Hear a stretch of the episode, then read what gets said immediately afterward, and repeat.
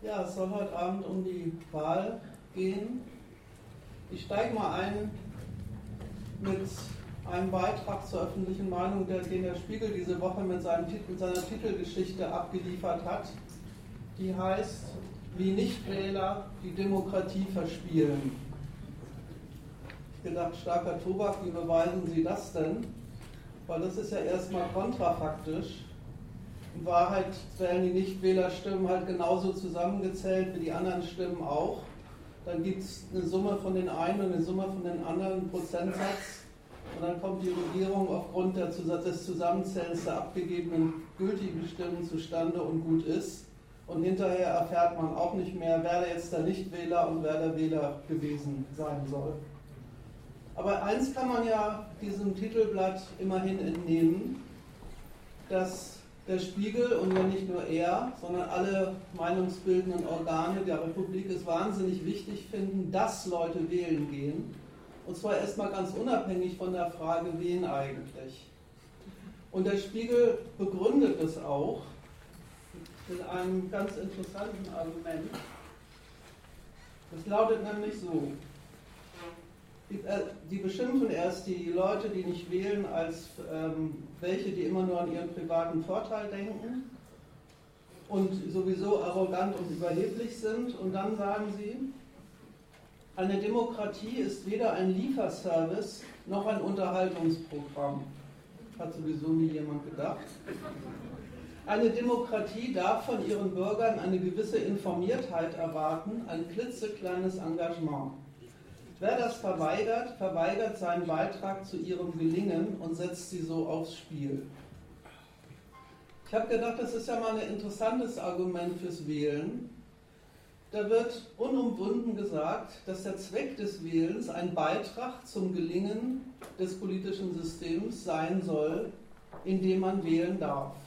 Das Argument kommt einem ja sehr tautologisch vor, weil man in einer Demokratie lebt und wählen darf. Deswegen soll man wählen, damit man weiter in einer Demokratie lebt. Eine Begründung im engeren Sinne kommt da gar nicht vor, sondern es wird nur ein Standpunkt proklamiert. Demokratie findet ja wohl jeder gut. Und wenn er will, dass die weiter existiert, muss er wählen. Wie gesagt, egal für welche Partei er sich entscheidet. Da wird der prospektive Wähler ganz unverhohlen damit agitiert, dass seine Wahl eine Leistung nicht für ihn selber, sondern für die politischen Verhältnisse erbringen soll, in denen er lebt. Und diesen Gedanken will ich heute Abend mal ernst nehmen und sagen, was ist denn die Leistung der Wahl? Erstens für die Wähler und zweitens eben genau für diese Demokratie, in denen sie wählen dürfen.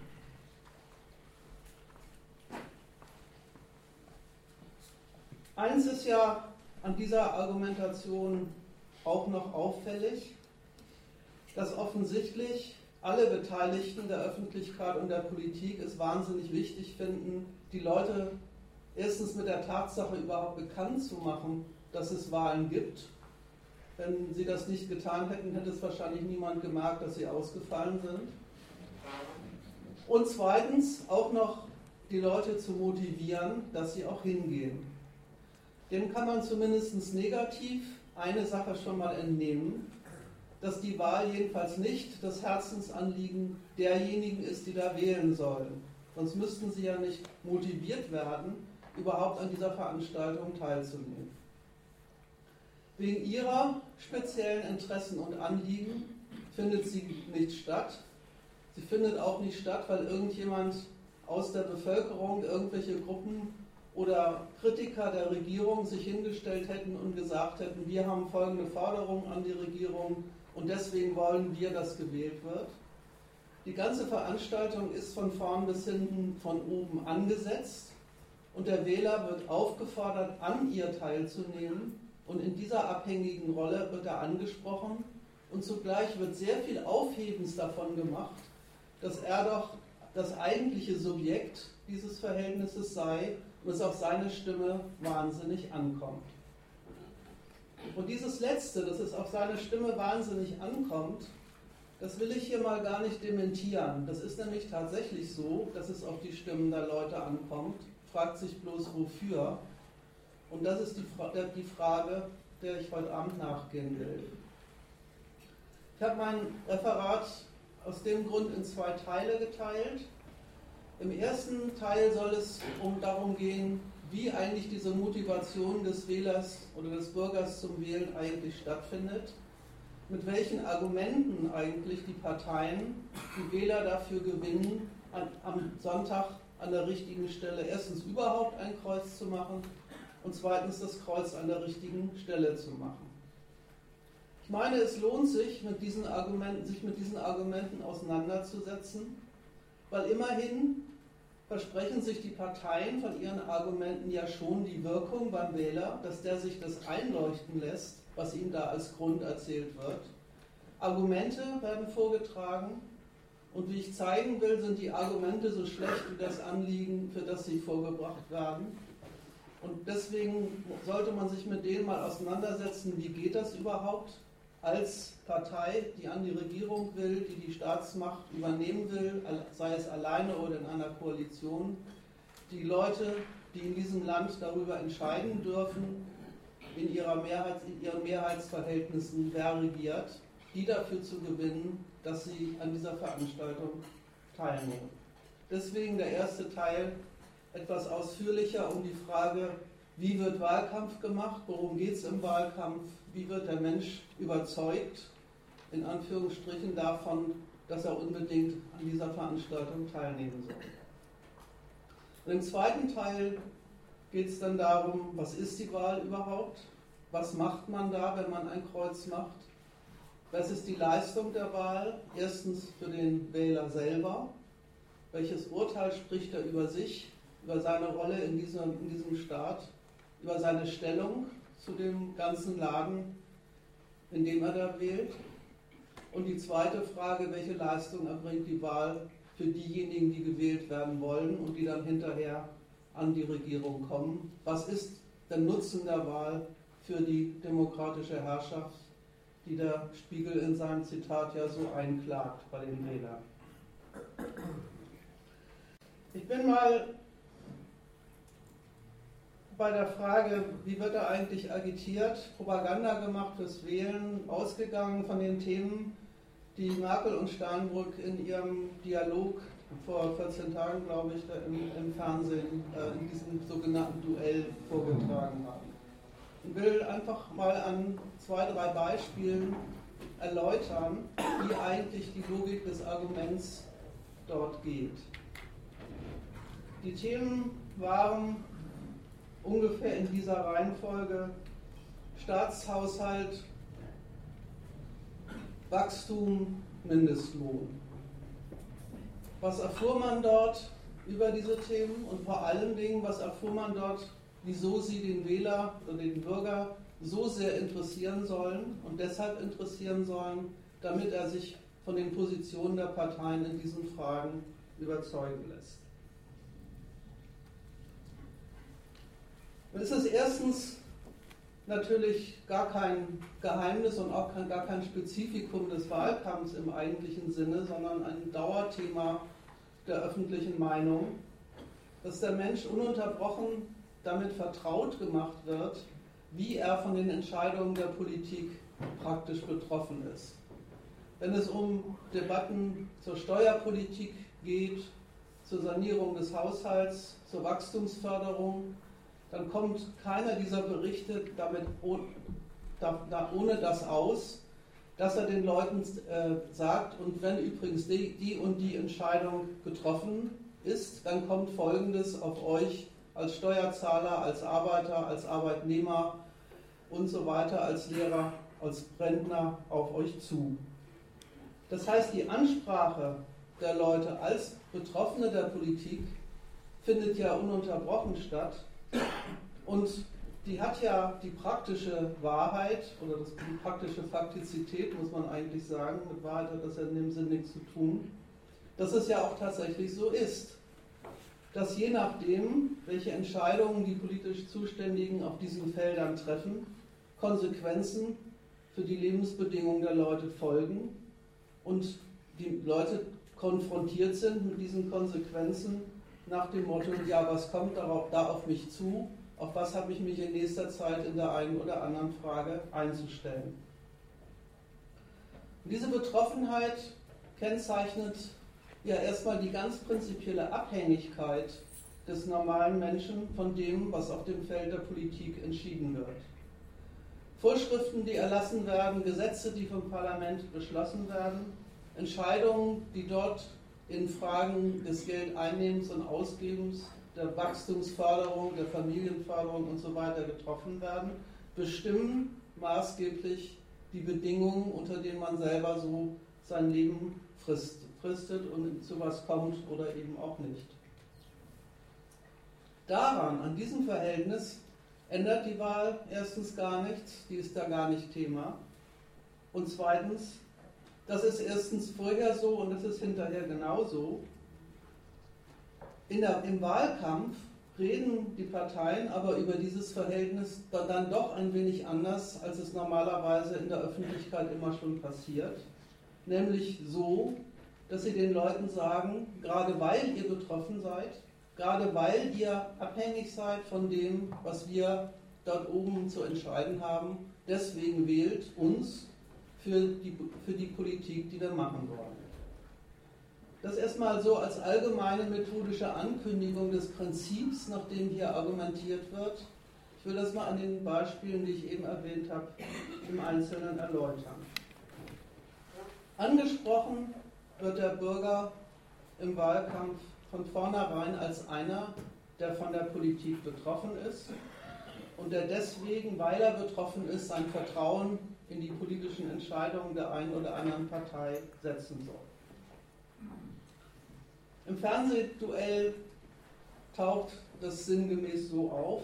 Es gibt, gab eine, durchweg eine Einigkeit in der Frage, worum es überhaupt in der Politik heutzutage geht. Eins der obersten Themen hieß Haushaltssanierung. Das zweite hieß, es muss mehr Wachstum her, mehr Arbeitsplätze. Und das dritte große Thema war der berühmte Mindestlohn.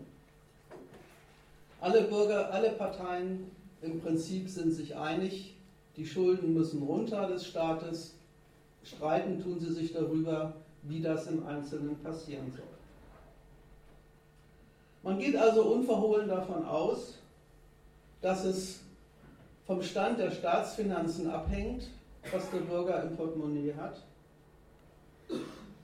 Und von diesem Ausgangspunkt her wird jetzt der Bürger angesprochen mit Aussagen wie ungefähr der folgenden. Auch da kann man sagen, ist eigentlich die Übereinstimmung bei den Parteien weitgehend gegeben. Angesichts leerer Staatskassen können wir keine sozialen Wohltaten verteilen. Das ist ein sehr gekonnter Satz. Der lebt nämlich davon, dass er implizit behauptet, darum würde es den Parteien vorrangig schon gehen. Wenn sie sagen, angesichts leerer Staatskassen können wir keine sozialen Wohltaten verteilen, dann wollen sie ja damit schon gesagt haben, das würden wir schon sehr gerne tun, das finden wir auch ganz wichtig. Aber liebe Leute, das geht leider nicht.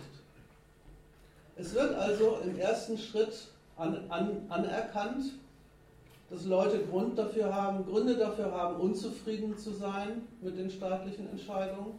Es wird unverhohlen anerkannt, dass sie Geldsorgen haben, Nöte zurechtzukommen mit ihrem Portemonnaie und den Anforderungen, die sie erfüllen müssen, um Geld zu verdienen. Und es wird drittens sogar ausdrücklich darauf beharrt, dass die Politik die richtige Adresse ist, an die man sich da wenden soll, wenn man solche Sorgen hat, weil die kümmert sich drum. Und das tut sie ja sogar auch. Es ist ja auch gar nicht so, dass sie das nicht täte. Die interessante Frage ist ja eigentlich, wie. Dann kommt die Einschränkung. Die Staatskassen sind leer und deswegen geht das mit dem Sozialen nicht so, wie es das eigentlich bräuchte.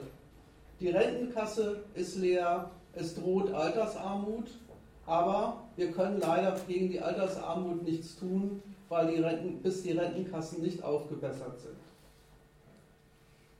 Grund für das eigene schlecht dastehen, für die Mängel in der eigenen Lebensführung ist also das die Geldnot des Staates. Das ist hier die Behauptung. Und damit ist schon ein interessanter Gegenstandswechsel vorgenommen. Damit ist nämlich die Politik, und das hat, haben so, hat hauptsächlich Steinbrück so gemacht, aber die Merkel durchaus auch, bei, den, bei dem Standpunkt angelangt, ja, jetzt müssen wir uns um ein ganz anderes Thema kümmern. Und das andere Thema heißt, wie sieht, wie sieht der Stand der Staatsfinanzen aus? Wie geht dieser Haushalt zu sanieren?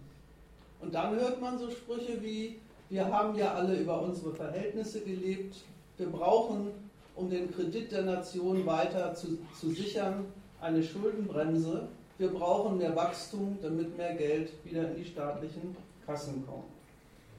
Und damit ist was Interessantes geleistet. Damit ist nämlich erstens das Anliegen der Leute, deren Bedarf anerkannt von der Politik und zugleich ganz grundsätzlich zurückgewiesen, weil ihm ja mitgeteilt wird, dass die Erledigung und Bewältigung der Nöte von Rentnern und Arbeitern und Steuerzahlern abhängig ist von der Sanierung des Haushalts und weil man sich die Geldsorgen, die man selber hat, als Folge dessen denken soll, dass der Staat kein Geld hat, soll man sich jetzt geistig als Bürger um die Frage kümmern, ja, wie kriegt der denn das jetzt hin, seinen Haushalt zu sanieren? Die private Geldnot, so die Deutung der Lage, spiegelt nur die Knappheit der öffentlichen Kassen wider. Und wenn das so ist, dann muss man sich ja wohl um die öffentlichen Kassen kümmern, damit überhaupt die Bekämpfung privater Geldnöte überhaupt geht. Wohlgemerkt, schon das ist überhaupt kein logischer Schluss. Wenn es denn tatsächlich so ist, oder dass die, privaten, dass die, die private Geldnot daher kommt, dass der Staat entweder zu wenig Geld hat oder das Geld für anderes benutzen will und muss als fürs Soziale, dann wirft es ja eher ein schlechtes Licht auf das Verhältnis von Staatshaushalt und privaten Geldnöten, als dass es den Schluss nahelegen würde, ja, weil es das eine von dem anderen abhängig ist, deswegen muss man sich um das zweite sorgen. Egal, damit ist man bei einem anderen Thema und über das Thema streiten sich die Politiker jetzt. Und da die, kommt der Ausgangspunkt das Ansprechen der Leute in ihren privaten Geldproblemen überhaupt nicht mehr vor. Dann kommen dann unterschiedliche Modelle zum Tragen, wie Staat, Staatshaushaltsfinanzierung mehr geht. Mehr Steuern, mehr Schulden, aber vor allen Dingen mehr Einnahmen aus der Gesellschaft durch die Förderung des Kapitalwachstums. Das ist der ganz prinzipielle Standpunktwechsel, für den die Politik erstens die Leute immer zu agitiert, aber zweitens im Wahlkampf nochmal ausdrücklich. Ausdrücklich für den Standpunktwechsel, weil du negative Wirkungen von, von dem zu spüren bekommst, was die Politik veranstaltet. Interessiere dich gefälligst für das Gelingen der staatlichen Projekte, weil das ist ja die absolute Bedingung, dass überhaupt für dich was rumkommen kann. Zweites Thema deswegen Wachstum. Merkel lobt sich dafür, dass sie die Zahl der Arbeitslosen von 5 Millionen auf 1 Million runtergebracht hat. Steinbrück kontert dieses Eigenlob der Regierung mit dem Argument, ja, da sind aber ganz viele Arbeitsplätze dabei, da verdienen die Leute ja nicht mal ein Geld, mit dem sie überhaupt eine Familie ernähren können. Konter der Regierung, ja, das ist doch aber immer noch besser als Arbeitslosigkeit. Auch da wieder die ganz brutale Anknüpfung an der Tatsache, dass ohne einen Arbeitsplatz ein Mensch in dieser Gesellschaft ziemlich trostlos dasteht. Die, die Reklame dafür, dass die einzige Abhilfe gegen diese Not selbstverständlich ist, vom Kapital beschäftigt zu werden. Die Thematisierung des Problems, dass die Arbeit, wenn das Kapital sie anwenden soll, fürs Kapital rentabel sein muss, also Überschüsse produzieren. Und der, Rück, der Rückblick auf den Lohn als, ja deswegen darf der natürlich auch wieder nicht so hoch sein, dass die Arbeit nicht vom Kapital rentabel äh, benutzt werden kann. Der Ausgangspunkt, die Geldnot von Leuten, die nicht beschäftigt oder gering beschäftigt werden, wird übersetzt in die Notwendigkeit einer Geldvermehrung auf Seiten der Beschäftiger. Und dann wird gesagt, ja, dann darf der Lohn auch diesem Maßstab gar nicht folgen, dass er tatsächlich für die Leute reicht, die ihn verdienen. Dann braucht es einen Niedriglohnsektor und dann ist er eben ein Hebel für Wachstum und den kann man prinzipiell deswegen auch nicht kritisieren, so, Stand, so der Standpunkt der Regierung. Schon wieder der gleiche Standpunktwechsel.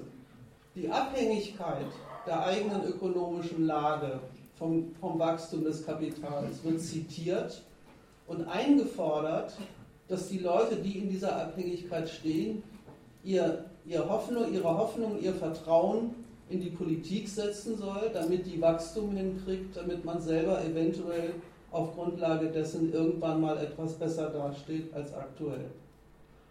Und der Gipfel, ich nenne es mal so, dieses Zynismus ist eigentlich die staatliche Agitation zum Thema Mindestlohn. Streng genommen muss man ja sagen, ist die, ist die bloße Tatsache, dass die Politik überhaupt in Erwägung zieht, dass es sowas geben muss, der Skandal. Das ist ja das offene Bekenntnis dazu, dass in den Rechnungen derer, die Arbeit rentabel verwenden und daraus Gewinn erwirtschaften aus ihrer Anwendung, der Lebensunterhalt der Leute so wenig vorkommt, dass dieser Lohn auch auf ein, ein Niveau gesenkt werden kann, wo von vornherein erkennbar ist, dass er überhaupt zum Leben gar nicht reichen kann. Und das wirft ein zweitens ein sehr schlechtes Licht auf das Verhältnis derjenigen, die die Arbeit verwenden und denen, die sie machen müssen. Offensichtlich ist ja nicht, nicht zuletzt aufgrund erstens der vielen Arbeitslosen und zweitens aufgrund staatlicher Gesetze in der Richtung offensichtlich ist die Erpressungsmacht der einen Seite gegenüber den anderen so, dass es eine Gegenwehr, ein Sicherstellen, ein Mittel sicherzustellen, dass man selber die, von der Arbeit leben kann, die man tut, offenbar nicht existiert. An der Stelle könnte man noch ein paar Sätze über die Rolle der Gewerkschaften in, diesen, in dieser Frage sagen, aber das stelle ich hier mal weg, das würde zu sehr vom Gegenstand wegführen. Die Gewerkschaft ist übrigens auch dafür, dass die Leute wählen gehen, aber das noch nebenbei. Das ist aber gar kein Skandal, sondern der Streit geht um die Frage, wie hoch soll er denn sein? Und da ist auch offensichtlich, dass diese Höhe schon wieder nichts mit der Frage zu tun hat, was jemand, wie viel Geld jemand zum Leben braucht, sondern sich einem, einer ganz anderen Berechnung verdankt. Nämlich der Berechnung der Frage, was kostet es den Staat, wenn er Löhne aufstocken muss, die niedriger sind als das staatlich definierte Existenzminimum. Die Frage um die da in Wahrheit gestritten wird, ist gar nicht, wie viel Geld sollen die Leute verdienen, sondern wer zahlt das eigentlich? Die Unternehmen aus ihren Lohnkosten oder der Staat aus seiner Sozialkasse? Und in, diese, in diesen Streit sollte man sich als Betroffener eigentlich sowieso überhaupt gar nicht einmischen. Aber hierzulande scheint das ein probates Argument dafür zu sein, dass die Politik sich selber dafür lobt, dass sie sich auch dieses Problems annimmt. Das ist ein klassischer Fall dessen, wie die Politik insgesamt mit dem Verhältnis von Wachstum und Sozialem umgeht. Sie schafft erst die Lage mit, mit, mit gesetzlichen Vorschriften, in denen ein Niedriglohn praktisch gesetzlich erlaubt und deswegen ist und deswegen auch stattfindet. Und dann stellt sie sich zu den Folgen als treusorgende Instanz, die sich die, um die schlimmsten Auswüchse dieses von ihr selbst inszenierten Verhältnisses kümmert. Das ist, so meine ich, das Prinzip, in dem die etablierten Parteien jedenfalls in den Wahlkampf ziehen. Sie holen die Leute bei ihren privaten Nöten ab, nageln sie wegen der Abhängigkeit der Leute vom Kapital und vom Staat darauf fest, dass sie sich dann um die staatlichen Probleme sorgen sollen, die erst gelöst werden müssen, damit man selber zurechtkommen kann. Und die Lösungen, die dann angeboten werden, reden schon wieder gar nicht über das Einkommen der Leute als Mittel für sie, sondern als Hebel, damit Wachstum und Staatshaushaltssanierung gelingt. Was die Politik wirklich macht, wenn sie das Verhältnis von Wachstumsförderung und Sozialleistung organisiert, ist die Unterordnung jeder privaten Geldrechnung unter die Notwendigkeiten von Haushalt und Wachstum. Im Wahlkampf soll man sich diese Unterordnung so deuten, bei und mit allen Härten, die die Politik den Leuten besorgt, verfolgt sie eigentlich einen guten Zweck, nämlich die Bedingungen überhaupt zu sichern, unter denen das Verdienen eines Lebensunterhalts überhaupt geht. Und genau diesem Verhältnis, dieser Unterordnung soll man in der Wahl seine Zustimmung geben, also sich ausdrücklich einverstanden erklären mit den Rechnungen, die die Politiker anstellen, wenn sie sich um die Staatsfinanzen und deren Beförderung kümmern.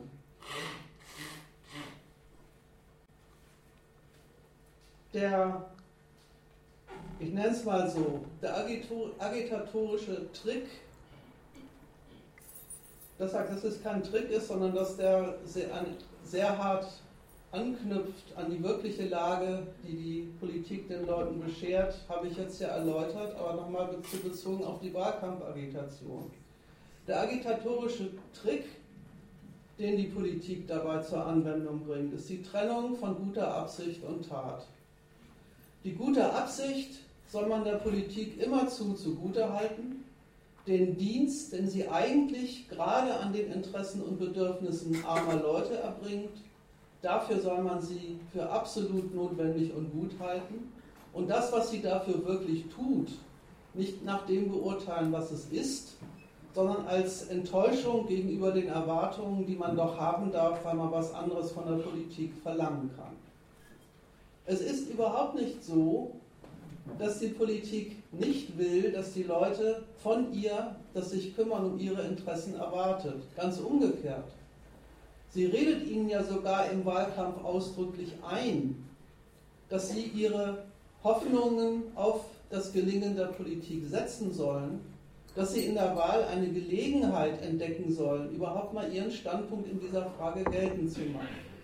Wie das überhaupt, wie das dann passiert, das werde ich im zweiten Teil erläutern.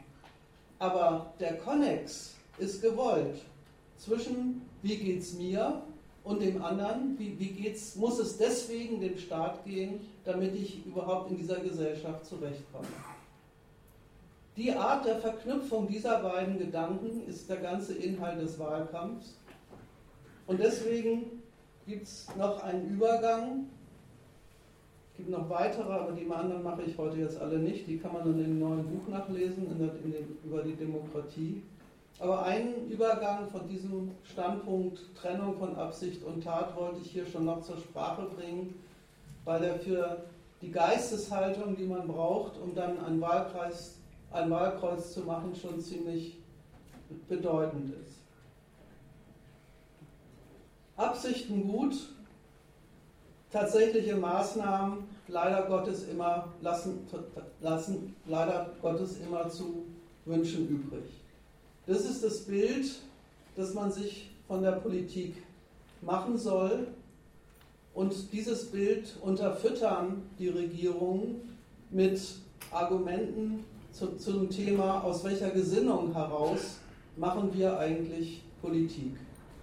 Ich will das mal erläutern an diesem schönen, schönen ich will das mal erläutern an diesem äh, Plakat der SPD, das da heißt, dass wir entscheidet. Was will der gute Mann uns eigentlich, was will die, die SPD einem da eigentlich sagen? Denken soll man sich bei dem Satz, ja, die SPD ist eine Partei, der geht es bei allem, was sie tut und macht, letztendlich ums große Ganze. Der geht es nicht um Sonderinteressen besonders mächtiger Abteilungen unserer Gesellschaft, sondern da geht es um sowas wie Gemeinnutz. Und gerade weil es hier um Gemeinnutz geht, geht es ihr vor allen Dingen auch um die kleinen Leute, dass die nicht untergebuttert werden und in, dieser Geme in diesem Gemeinwesen den ihnen zukommenden Platz bekommen. Es wird appelliert an die Vorstellung eines großen nationalen Ganzen, in dem keiner zu kurz kommt, man selbst also mit seinen eigenen Interessen immerhin irgendwie dabei ist. Und bei allem, was die SPD dann tut und macht, soll man sich dieses, diese Vorstellung dazu denken und sagen, immerhin, wenn die SPD das Rentenalter raufsetzt, dann tut sie das doch im Sinne einer solchen Gemeinschaft und nicht um die Rentner zu schädigen. Das Ganze hat dann das Wahlkampfteam der SPD dann noch äh, auch aufgebrochen in Einzelargumente. Äh, ein, ein Plakat, das das illustrieren soll, heißt zum Beispiel Sparer schützen, nicht Spekulanten. Die Logik ist die wie, wie oben. Als Sparer weiß man sich seit der Eurokrise abhängig von den Geldrechnungen der Banken. Man weiß, dass ein, wenn eine Bank kracht, es sogar passieren kann, dass das eigene Geld weg ist. Und man weiß und erfährt praktisch, dass man selber keinerlei Mittel und keinerlei Handhabe hat, um gegen diese Wirkung was zu tun. Und weil das so ist, die gleiche perfide Logik wie oben, soll man auch den Staat als einen setzen, der in seiner Bankgesetzgebung darauf achtet, dass auch die Betroffenen Banken, eines Bankenkrachs nicht allzu schlecht dabei wegkommen. Argumentiert ausdrücklich mit der Abhängigkeit der Leute von Kapitaleignern und Staatsgesetzen und plädiert für eine Sicht auf diese Verhältnisse, die die SPD damit beauftragt, sich um die negativen Wirkungen auf einen selber möglichst effektiv zu kümmern. Und das ist ja dann der Übergang zum Vertrauen, das die Wähler haben sollen, weil das Setzen auf die Rechnung der Politik ist ja so ungefähr das Gegenteil wie eine Einflussnahme darauf, was die tatsächlich tun. Das unterstellt ja, dass die Kriterien, nach denen sie entscheiden und die Instrumente ihrer Entscheidung außerhalb der Beeinflussung derer stehen, die da betroffen sind, sodass die im Prinzip nur darauf hoffen und nur daran glauben können, dass die Politik schon ihre Versprechungen wahr machen wird, wenn sie denn drankommt. Das Argument mit der, mit der Gesinnung, in der die Politik verfährt, konservativ, liberal, sozialdemokratisch oder sogar auch links, das, die, das Argument mit der Gesinnung lebt davon, dass das Kriterium der politischen Entscheidung sich dass die Kriterien der politischen Entscheidung nicht beeinflusst und bestimmt werden durch diejenigen, über die entschieden wird. Und dass die gerade deswegen auf die Geisteshaltung der Politiker setzen müssen, weil nur das sowas wie eine Garantie sein soll dafür, dass sie auch so handeln, wie sie sagen. Und das sprechen die Parteien nochmal ausdrücklich aus, wenn sie mit ihrer Gesinnung die Wähler agitieren wollen. Die SPD hat übrigens ein ganz einfacher, eine ganz einfaches Strickmuster, nee, die CDU meine ich, hat ein ganz einfaches Strickmuster, das sie dagegen setzt. Die argumentiert schlicht und einfach damit, dass sie die letzten vier Jahre dran war, dass sie die Euro-Krise gut gemanagt hat, was man vor allen Dingen daran sieht, dass sie in anderen Ländern schlechter gemanagt worden ist. Und sie fasst ihr die Reklame für sich in dem lapidaren Spruch zusammen, Gute Arbeit, Erfolg für Deutschland. Das ist ja mal eine klare Aussage. Der Zweck ist Erfolg von, von Deutschland. Von diesem Erfolg sind, sind alle abhängig und deswegen gibt es gute Arbeit als Angebot an den Wähler, dass er sich das davon versprechen kann. Mehr sowieso auf gar keinen Fall. Und auch die umgekehrte Logik kann man sich dazu denken, damit Deutschland weiterhin erfolgreich ist, muss die Arbeit natürlich auch gut sein, also rentabel und nützlich fürs Wachstum, also nach Maßgabe dessen eingestellt und bezahlt.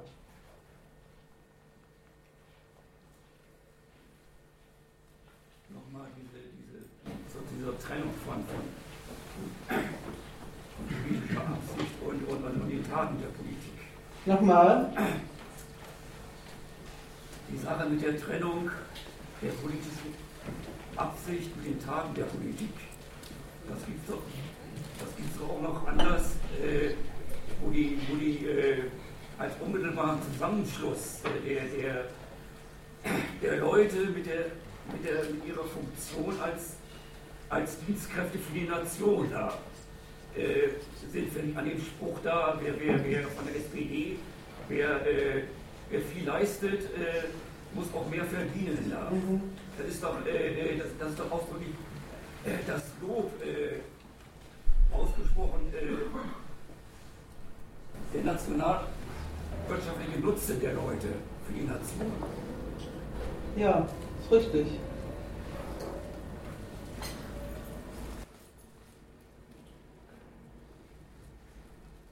Das appelliert an die Vorstellung, an, an, den, an, den, an die Vorstellung eines gerechten Verhältnisses zwischen Lohn und Leistung, in, in dem, genau in dem Sinne, äh, wie du das gesagt hast. Die, die SPD ist die Partei der Gerechtigkeit, so, so macht sie ja auch Reklame für sich, weil sie ist die Instanz, die quasi ein Gleichheitszeichen überhaupt politisch setzt zwischen dem, was die Leute zu tun haben und dem, was sie dann kriegen. Gleichheitszeichen existiert zwar von vorn bis hinten nirgends, es existiert überhaupt sowieso immer bloß in, in seiner Abwesenheit.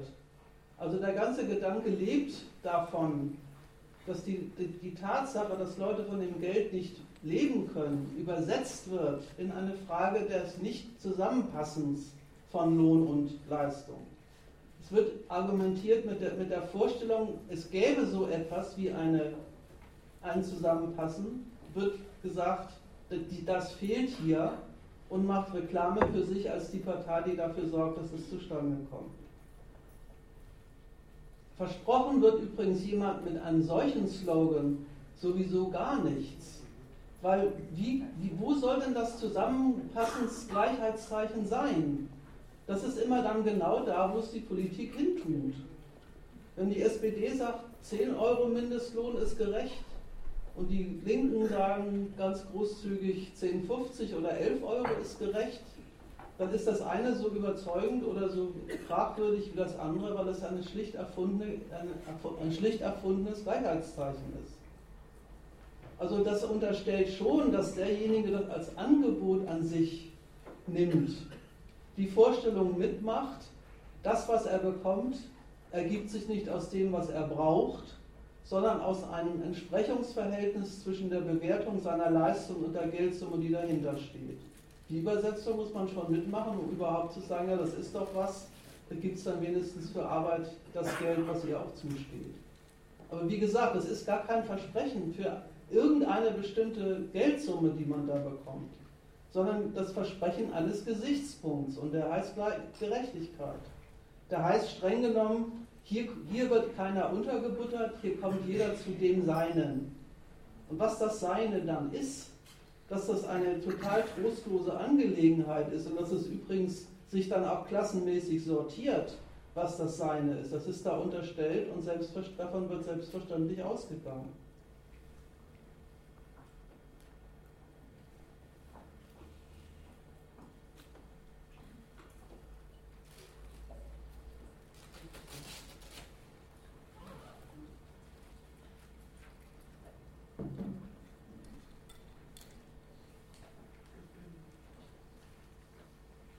das Wählen, um das mal, das, was ich jetzt ausgeführt habe zur Wahlagitation, wie soll man die Angebote der Parteien zur Kenntnis nehmen und sich übersetzen in Angebote an die politische Betreuung der eigenen Bedürfnisse und Nöte. Da muss man sagen, die Anforderungen, die da an den Wähler und an den prospektiven Wähler gestellt werden, ist schon durchaus eine widersprüchliche. Weil einerseits wird man ja durchaus aufgefordert, in den Programmen der Parteien sowas zu entdecken wie eine Abhilfe gegen die Probleme, die man hat.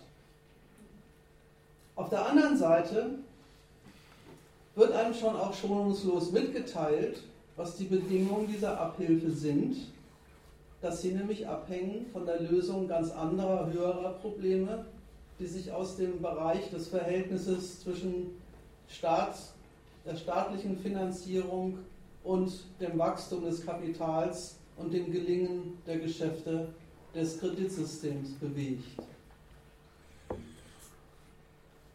Insofern hat es durchaus gute Gründe, dass der Wähler zum Wählen erst motiviert werden muss, weil natürlich wissen Politiker, und das ist ja der Ausgangspunkt ihrer Wahlagitation, dass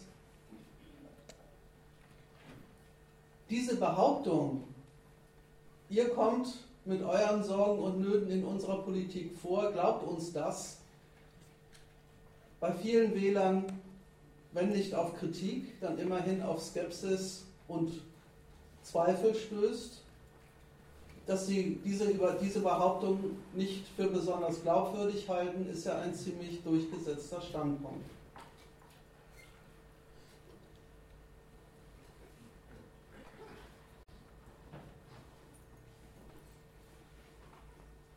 Auf der Basis gab es bis vor kurzem noch eine Beschwerde über den aktuellen Wahlkampf, die ich noch zum Thema machen will, um klarzustellen, wie da, das, wie da das Verhältnis von Argument und Gewinn der Wähler eigentlich überhaupt sich dann vom Standpunkt der Wahlkämpfer aus darstellt. Es gab nämlich den Vorwurf an die Parteien, der Wahlkampf ist langweilig. Wie gesagt, ich finde die Kennzeichnung des Wahlkampfs als langweilig so ziemlich die Verharmlosung des Jahres. Langweilig ist er nicht, sondern wenn er irgendwas ist, dann offenbart er den Zynismus, mit dem die Politik praktisch und theoretisch mit den Problemen derer umgeht, die sie zum Wählen gewinnen will. Aber wie auch immer. Der Vorwurf hieß auch an, diese, an dieses Duell zwischen Merkel und Steinbrück, da werden ja gar keine wirklichen Alternativen präsentiert, da gibt es keine Angebote, da gibt es keinen Streit, da gibt es keine Kontraste. Und das macht doch den Wähler nicht an, so kann er doch nicht zum Wählen gewonnen werden. Jetzt könnte man ja sagen, ja, wenn das tatsächlich so ist, wenn die maßgeblichen Parteien in diesen entscheidenden nationalen Fragen keine Unterschiede haben, dann könnte man das ganze Wählen ja auch lassen weil dann gibt es offenbar für den Wähler auch gar nichts zum Wählen. Für das Machen der Politik, da gibt es ziemlich einhellige Auffassungen dazu, sind die Wahlen derzeit offensichtlich ziemlich überflüssig. Und es ist ja auch überhaupt gar nicht so, dass normalerweise im Alltagsgeschäft der Demokratie sich fürchterlich dafür eingesetzt wird, dass die Parteien sich mal streiten sollten, es ist ja eher umgekehrt, dass gesagt wird, das ist ganz schlecht, wenn zu viel Streit im Parlament herrscht, weil dann kann ja nicht ordentlich regiert werden. Und wenn übrigens ein Wahlergebnis in einem Land tatsächlich Ergebnisse produziert, wo gegensätzliche Parteien drankommen, die sich dann auch weder auf eine Regierung noch auf ein Programm einigen können, dann wird das ja auch nicht als Sieg der Demokratie gefeiert, sondern im Gegenteil als fehlende staatspolitische als fehlendes staatspolitisches Bewusstsein der Wähler kritisiert. Und das gibt einen Hinweis darauf, worum es bei der Wahl tatsächlich geht, nämlich eben gar nicht darum, dass die Wähler sich zwischen Alternativen entscheiden, sondern dass die Wähler tatsächlich, gerade weil sie erstens die Betroffenen der Politik sind und zweitens deren Zustimmung verlangt ist, etwas zum Wählen haben müssen, braucht es Alternativen. Das drückt die, die, die SZ in einem Artikel, den ich dazu gefunden habe, folgendermaßen aus. Es fehlt der Kontrast, es fehlt die Alternative, es fehlt der Streit. Und den Streit muss es geben, damit gewählt werden kann. Das ist also eine Umkehrung, die sich aus genau der Logik ergibt, die ich vorhin gesagt habe. Der Wähler soll auf jeden Fall zum Wählen gebracht werden, auch und gerade dann, wenn die Inhalte der Politik weitgehend feststellen. Dass es keine Alternativen gibt, heißt eben, es werden dem Wähler von den maßgeblichen Parteien keine geboten. Aber das soll den Wähler gar nicht irre machen an dem Standpunkt, dass er einsieht, seine Zustimmung, seine Wahlstimme wird gebraucht und er soll sie auf jeden Fall abgeben.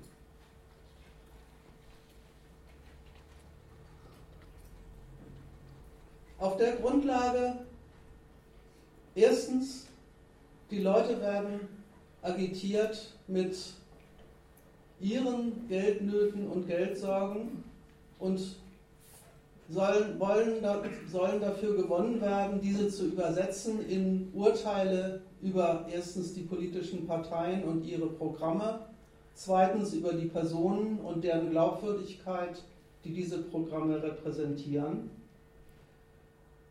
Gibt es gerade bei uns eine ziemlich durchgesetzte und verbreitete Abwinkhaltung. Und das ist eigentlich die, die, die, es, die, die, die der Spiegel aufgreift, wenn er so Artikel schreibt, mit, den, mit denen ich am Anfang eingestiegen bin.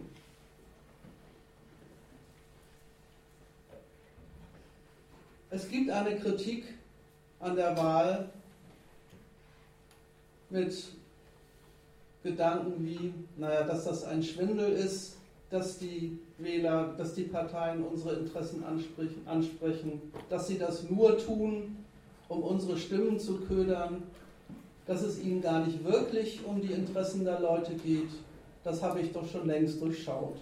Das findet man auch bei den, bei den etablierten Zeitungen. Da gibt es dann Artikel in der SZ zum Beispiel, der heißt Familienwahlkampf und der Untertitel heißt Die Parteien gehen bei Eltern auf Stimmenfang.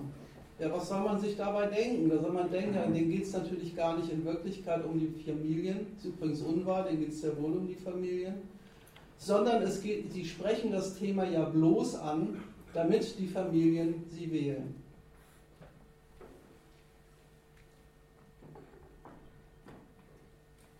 Und für diesen Standpunkt, für diesen Standpunkt des enttäuschten Wählers, des Durchblickers, der schon seine Erfahrung mit Wahlen gemacht hat, der von sich behauptet, er würde die Art und Weise, wie die Politiker seine Interessen ansprechen, als bloß vorgeschoben entlarven.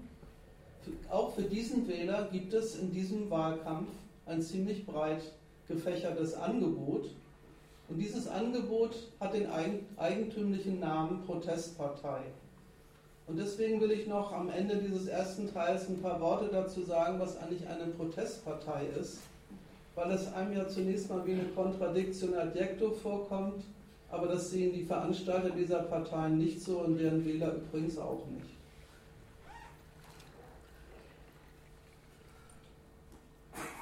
Es gibt eine dieser Protest, sogenannten Protestparteien, die nennt, die nennt sich selber Partei der Nichtwähler.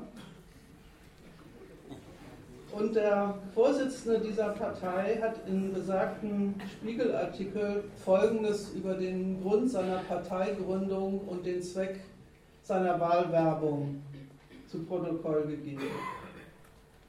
Der behauptet nämlich von den enttäuschten Wählern dieses Landes Folgendes, zitiere, Sie, also die Leute, die Bürger, haben die Parteien als Selbsterhaltungsmaschinen erkannt, die nicht den Volkswillen transportieren, sondern den Willen der Apparate.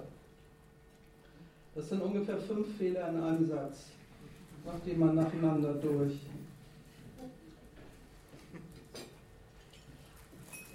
Erstens, was ist das überhaupt für ein Gedanke? Parteien seien Selbsterhaltungsmaschinen. Das ist eine Fassung des Arguments, das man auch sonst kennt, den Parteien geht es ja nur um sich, denen geht es ja gar nicht wirklich um die Sache, denen geht es ja nur um ihren eigenen Wahlerfolg. Und wie ich versucht habe, am Inhalt der Wahlagitation zu zeigen, könnte nichts verkehrter sein. Man könnte ja sogar fast sagen, oh wäre es doch so.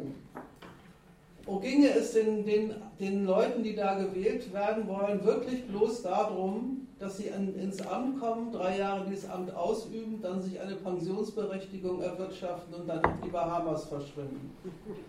Aber leider Gottes ist es nicht so, sondern denen geht es wirklich ums Regieren. Denen geht es wirklich darum, Deutschland voranzubringen. Denen geht es um die Lösung der Euro-Krise im deutschen Interesse. Denen geht es um die Konkurrenzposition Deutschlands in Europa und in der Welt. Denen geht es auch um die effektive Beteiligung Deutschlands an so netten Auseinandersetzungen wie in Syrien. Denen geht es um, um das Regieren eines Landes, das vom Kapitalwachstum lebt und um die friedliche Erledigung aller sozialen Fragen, die sich daraus ergeben. Das ist der wirkliche Inhalt dessen, was die wollen. Und das wollen sie nicht einfach bloß so, sondern in ihrer jeweiligen Variante. Und dafür wollen sie die Leute ja auch gewinnen, dass sie zu diesem nationalen Programm in der Wahl Ja sagen. Es ist also ganz unwahr, und es ist nicht nur unwahr, sondern es ist auch sehr ähm, schädlich, den Parteien ausgerechnet vorzuwerfen, ihnen ginge, ihnen ginge es um den Materialismus ihrer Angehörigen und nicht um die wirklichen Staatsnotwendigkeiten. Da muss man sich die wirklichen Staatsnotwendigkeiten selber schon als etwas anderes denken, als das, was sie tatsächlich sind, nämlich tatsächlich als die Betreuung eines solchen idealen Gemeinwesens, von dem ich vorhin schon bei der SPD gesprochen habe, wo jeder zu den Seinen kommt, wo jeder den richtigen Platz bekommt und die, die, den richtigen Verdienst, der dazu passt, und wo alle gesellschaftlichen Gegensätze sich auflösen in eine Gemeinschaft, in ein, Gefühl der Zusammengehörigkeit, die dann vom Staat repräsentiert wird. Nur von diesem Bild des Kapitalismus aus kann man überhaupt auf die Idee kommen, den Parteien vorzuwerfen, ihnen würde es nicht ums große Ganze, sondern bloß um ihren materiellen Vorteil gehen. Und im Übrigen, was ist überhaupt, was ist überhaupt die Kritik daran, dass es Leuten an ihren materiellen Vorteil geht? Man denkt ja, darum geht es doch genau in dieser Gesellschaft. Das ist doch gerade der Zweck dieser Gesellschaft, dass jeder Geld verdienen soll und muss. Bei den Staatshängern soll das nicht gelten, sondern die haben sich ganz in den Dienst der nationalen Sache zu stellen, wie auch immer man sich die dann inhaltlich vorstellen mag. Und dass die Parteien nicht den Volkswillen transportieren würden, ist deswegen ebenso unwahr. Und das will ich im zweiten Teil meines Vortrags zeigen. Denn das, was da transportiert wird, ist genau dieser ominöse Volkswille, nämlich der Wille, der kollektive Wille, kollektiv ist ein, eigentlich ein unpassendes Adjektiv, der, der Wille aller Wähler, der sich in der Wahl zum Ausdruck kommt. Und wie ich im zweiten Teil erläutern will, ist die Wahl haargenau das, das richtige Verfahren, um dieses seltsame Ding zu ermitteln, was dieser Mensch hier als Volkswille thematisiert. Was er sich vorstellt, ist sowas wie ein tatsächlich existenter, kollektiver Wille aller Leute in dieser Gesellschaft. Und der ist eine pure Fiktion, weil der Wille, wenn man ihn mal jetzt konkret nimmt, wie er tatsächlich existiert, ist ja genau das Gegenteil vom Kollektiv, nämlich sehr gegensätzlich, je nachdem, wo und in welchen ökonomischen Verhältnissen sich die Leute befinden und in welchen Gegensätzen sie sich da betätigen. Es gibt halt kein kollektives Interesse zwischen Unternehmern auf der einen Seite und ihren Belegschaften auf der anderen. Es ist halt ein Gegensatz und der wird auch nicht dadurch zu einem kollektiven Interesse, dass auch sowohl Arbeitnehmer als auch Arbeitgeber bei der Wahl ihre Stimme abgeben. Protestpartei das ist das dritte, will also folgende Beschwerde loswerden. Und das ist die Verlängerung der Wählerenttäuschung in die, in die, exakt, die, in exakt die verkehrte Richtung. Man könnte ja sagen, na gut, Leute, die sagen, den Politikern geht es ja gar nicht wirklich um meine Interessen die gehen ja bloß auf Stimmenfang, denen geht es ja bloß darum, auf die Macht zu kommen und ich komme dabei gar nicht vor. Die halten negativ fest, dass tatsächlich das, was sie brauchen und wollen, nicht der Maßstab dessen ist, was die Politik dann hinterher praktisch entscheidet. Das halten sie aber so fest, dass sie an der von mir im Ausgangspunkt erläuterten Trennung von Absicht und Tat festhalten und eben enttäuscht sind. Dass sie von der Politik erwarten und verlangen, dass sie dann doch eigentlich die Interessen der Wähler zu repräsentieren hätten, sie an diesem Maßstab messen und dann vermissen, dass dieses Ergebnis rauskommt. Und aus diesem Standpunkt, eigentlich hätte die Politik doch die Repräsentation der Interessen der Bürger zu sein, ist sie aber nicht, folgt ein sehr merkwürdiges Bedürfnis, nämlich in der Wahl zum Ausdruck zu bringen, dass man enttäuscht ist. Die Partei der Wähler, der Partei der Nichtwähler, verspricht den Wählern Folgendes. Indem, wenn du deine Stimme bei uns abgibst, kannst du damit dokumentieren, dass du nicht einverstanden bist. Womit eigentlich, erfährt man nicht. In welcher Hinsicht eigentlich, erfährt man nicht. Was man von der Politik will, wenn man die Stimme der, nicht, den nicht, äh, Nichtwählerpartei gibt, erfährt man auch nicht. Man erfährt eben auch gar nichts anderes als dieses Negative. Wir sind nicht einverstanden mit der Art und Weise, wie hier mit dem Volkswillen umgegangen wird. Und genau das ist auch der Zweck. Die Idee ist, und da sieht man nochmal, dass daran festgehalten wird, dass, dass die Politik doch eigentlich die Repräsentanz der Bürger zu sein hätte, aber nicht ist. Und dieses, diese Dokumentation soll ein Denkzettel sein an die Regierung, deswegen Protestpartei. Ein Denkzettel, der die dazu motivieren soll, besser als, besser als bisher auf die Sorgen und Nöte der Bürger einzugehen.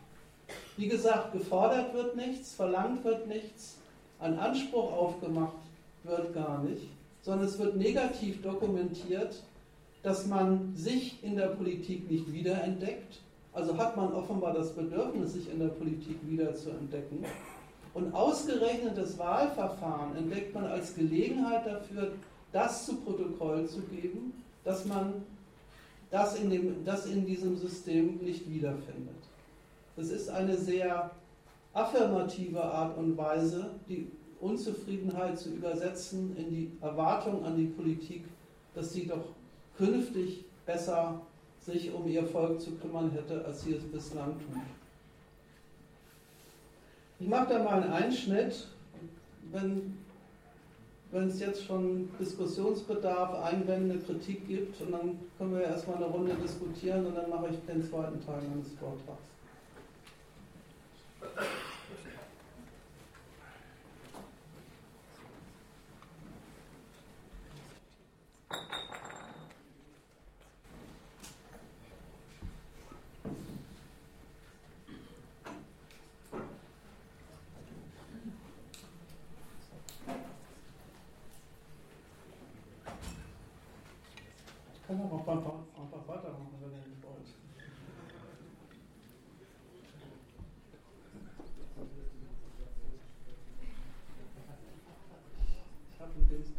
Motivationsstrategie.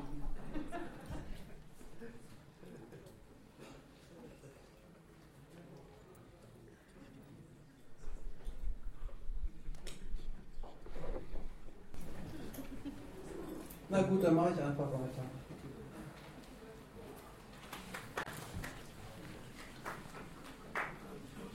Was ich am Wahlkampf erläutern wollte, ist folgender, ich nenne es mal so, ist folgender Widerspruch.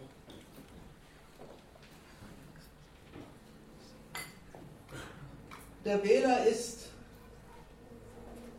nach der einen Seite hin absolut die abhängige Variable von diesem ganzen Zinnober.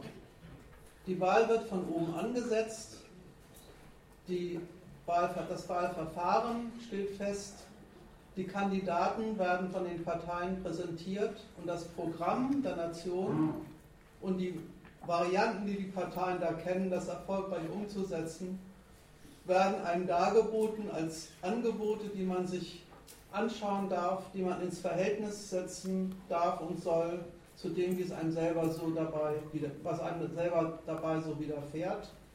Und auf der Grundlage soll man ein Wahlkreuz machen. Das soll man aber allerdings machen. Das heißt, das wird dem Wähler nicht abgenommen, sondern sogar gerade abverlangt, dass er auf der Basis dann subjektiv seine, sein, aktiv wird, sich tatsächlich mit seinem Wahlkreuz an diesem Verhältnis beteiligt. Er ist aufgefordert, politisch aktiv zu werden. Und was er dann tun soll und machen soll, ist ja dieses ominöse Wahlkreuz abzugeben. Und deswegen will ich mich mal ein bisschen mit diesem Kreuz befassen, was das eigentlich politisch tatsächlich ist. Ein Wahlkreuz ist eine sehr seltsame Art der Willensbekundung. Es ist nämlich einerseits eine Willensbekundung.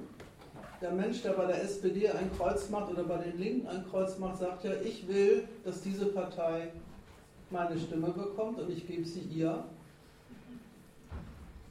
Ich bin für sie, aber der Grund dafür ist schlicht und einfach verschwunden. Im Wahlkreuz taucht der Grund, weswegen sich der Wähler dazu durchgerungen hat, an genau dieser Stelle sein Kreuz zu machen, nicht auf. Und das ist kein Versäumnis dieses Verfahrens, sondern das ist genau der Sinn und Zweck davon. Genau dieses inhaltsleere Dafürsein ist im Wahlkreuz verlangt und zweitens ist verlangt, dass man sich im, im, im, oder, dass man sich im gleichen Schritt damit einverstanden erklärt, dass diese eine Stimme nur, und nur insofern was zählt, als dass man als Atom einer Masse von Gleichgesinnten agiert, die auch, aus welchen Gründen auch immer, die man auch alle nicht erfährt, an die gleiche Stelle ihr Kreuz gemacht haben. Diese abstrakte Willensbekundung ist das Wahlkreuz und das soll sie auch sein, weil auch nur das am Wähler tatsächlich interessiert. Nicht warum er für welche Partei ist, sondern dass er für sie ist. Und nur in dieser Eigenschaft des Dafürseins abstrakt ist er seine Stimme auch überhaupt mit allen anderen gleich, die für die gleiche Partei abgegeben werden.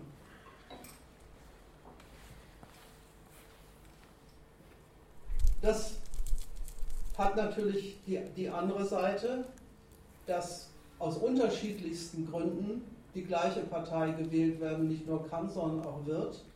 Und genau diese Abstraktionsleistung fasst sich dann in der Zahl der Wählerstimmen zusammen, die sich aber in einer Partei vereinigt.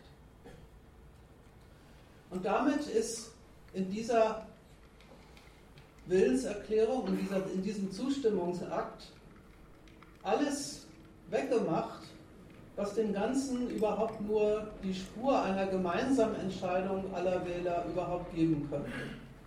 Ich betone das nochmal extra in Bezug auf, auch auf diesen Spruch von dem Peters von der Nichtwählerpartei, mit, der, mit dem er keineswegs allein steht. Ich habe das in den letzten Tagen in Debatten öfter gehört. Wo bleibt denn der wirkliche Volkswille? Ja, vielleicht ist ja das genau der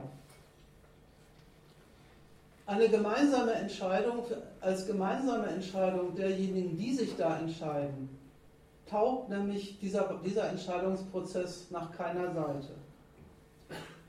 Frei, gleich und geheim ist das Wahlkreuz.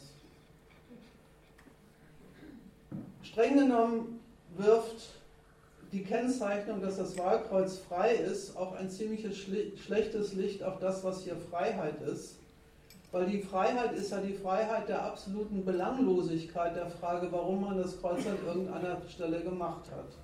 Ja klar ist man frei. Man kann einen beliebigen Grund dafür haben, warum man sein Kreuz dahin macht und nicht woanders, aber der ist dann auch beliebig. Der zählt in der politischen Beurteilung nicht und er zählt in der praktischen, praktischen Relevanz der Entscheidung auch nicht. Genau so und so viel zählt die Stimme, dass man als freies. Hallo? Das verstehe ich nicht. Man macht das Kreuz, weil man den Inhalten zustimmt. Dieser Partei. Wieso ist das beliebig? Ich habe es akustisch. Man macht das Kreuz, weil man den Inhalten der Partei zustimmt. Das ist doch nicht beliebig. Ich wollte, ja, ja, ich wollte gerade trennen zwischen den Gründen, warum die Leute das Kreuz machen und dem, was das Kreuz ist. Weil ich das überhaupt für den, für den entscheidenden Punkt an dieser, an dieser Sache halte. Du hast doch gesagt, es sei der Grund sei beliebig. Ja, der Grund ist beliebig aus zwei Gründen. Nicht, nicht für den Wähler, für den Wähler ist es gar nicht beliebig. Aber für die Entscheidung ist es beliebig. Und das ist ja gerade der Witz. Die, die, der ist nach mehreren Seiten hin beliebig. Wenn man, wenn alle Leute, ich, drücke es mal so aus, alle Leute, die ihr Kreuz bei der SPD machen, sind für die SPD. Und warum? Ja, der eine aus dem einen Grund, der zweite aus einem ganz anderen Grund, der dritte vielleicht sogar aus einem, aus einem total entgegengesetzten Grund. Und diese Gründe kommen erstens in dieser Entscheidung praktisch alle nicht mehr vor und sind ja praktisch beliebig, weil sie ja im Kreuz alle gleich gemacht sind. Ja, sie sind alle für die SPD. Eben. Ja, eben. aber, die, aber der, das heißt, sie der, sind alle für die Inhalte, äh, die man nachlesen kann. Das ist doch nicht beliebig. Das ist deswegen beliebig, weil aus, dieser, aus diesem Grund, den du hast, dein Kreuz dahin zu machen, für den Gewählten nichts folgt. Es ist ja gar kein Entscheidungsprozess zwischen denjenigen, die sich jetzt zusammengesetzt haben, gesagt haben, wir, wir, wir, wir beschließen jetzt folgende Politik, die soll gemacht werden und da sind wir alle dafür. Das ist ja gar nicht der Inhalt des Entscheidungsakts, sondern der Entscheidungsakt ist eine Abstraktion von den jeweiligen Gründen, die jeder hat. da kann sich jeder de dazu denken, was er will. Und das macht die wirkliche in inhaltliche Beliebigkeit dieser Entscheidung aus. Dass egal, was du dir dazu denkst, das, was du dir dazu denkst, in der Entscheidung selber nicht mehr vorkommt. Im Übrigen deswegen ja auch für denjenigen, der gewählt ist, in keiner Weise, in irgendeiner Weise bindend ist. Und drittens, wenn die Parteien dann an der Macht sind, sie ja auch ausdrücklich nach bestem Wissen und Gewissen entscheiden und nicht aufgrund irgendeines in den Wahlkreuzen ver vergegenständlichten Wählerauftrags. Der Wählerauftrag ist so abstrakt. So und so viel Prozent der Wähler sind für die SPD, also hat die SPD so und so viel Anrecht auf die Möglichkeit von Koalitionsverhandlungen. Das ist der wirkliche Wählerauftrag. Und was man sich jetzt zu dem Wählerauftrag inhaltlich dazu denkt, ob man, ob man den Steinbrück äh, wählt, weil man ihn für eine dominante Persönlichkeit hält, oder weil man meint, die SPD ist mehr für Gerechtigkeit, oder weil man deren Position in der, in der, in der Energiepolitik gut findet, ist, ist für dieses Resultat vollkommen unerheblich. Und das heißt nur, dass es mehr Gründe gibt, dass es verschiedene Gründe gibt, die SPD zu wählen, nicht, dass es belanglos ist. Ja, aber wenn die verschiedenen. Stell dir mal vor, du möchtest wirklich dass der politische Vertreter, den er sich da vorstellt, ähm, einen Mindestlohn von, sagen wir mal, 15 Euro oder sowas einführt. Dafür ist. Was würdest du machen? Du würdest hingehen und würdest auf den Menschen einwirken, würdest ihm sagen, ich möchte gerne, dass du für 15 Euro stehst und dass du deine politische Macht, die du irgendwie bekommst, dafür einsetzt, das zu machen. Na, stopp. Was machst du wirklich als Wähler? Du gehst nicht hin und sagst, ich möchte gerne, dass du 15 Euro entscheidest. Ich dich für 15 Euro Mindestlohn entscheide und dass du das durchsetzt, sondern du sagst, ich mache ein Kreuz. Und was du dann damit machst, das ist ganz und klar auf deiner Seite und dir überlassen. Warum du das jetzt, warum du ihn gewählt hast, warum du dich dafür entschieden hast, dass du ihn wählst, davon erfährt er nie was. Das ist im Verhältnis zu, ich möchte etwas von den Politikern, sie sollen etwas für mein Interesse tun, die absurdeste Form überhaupt der. Das glaube ich war das Thema. Hm.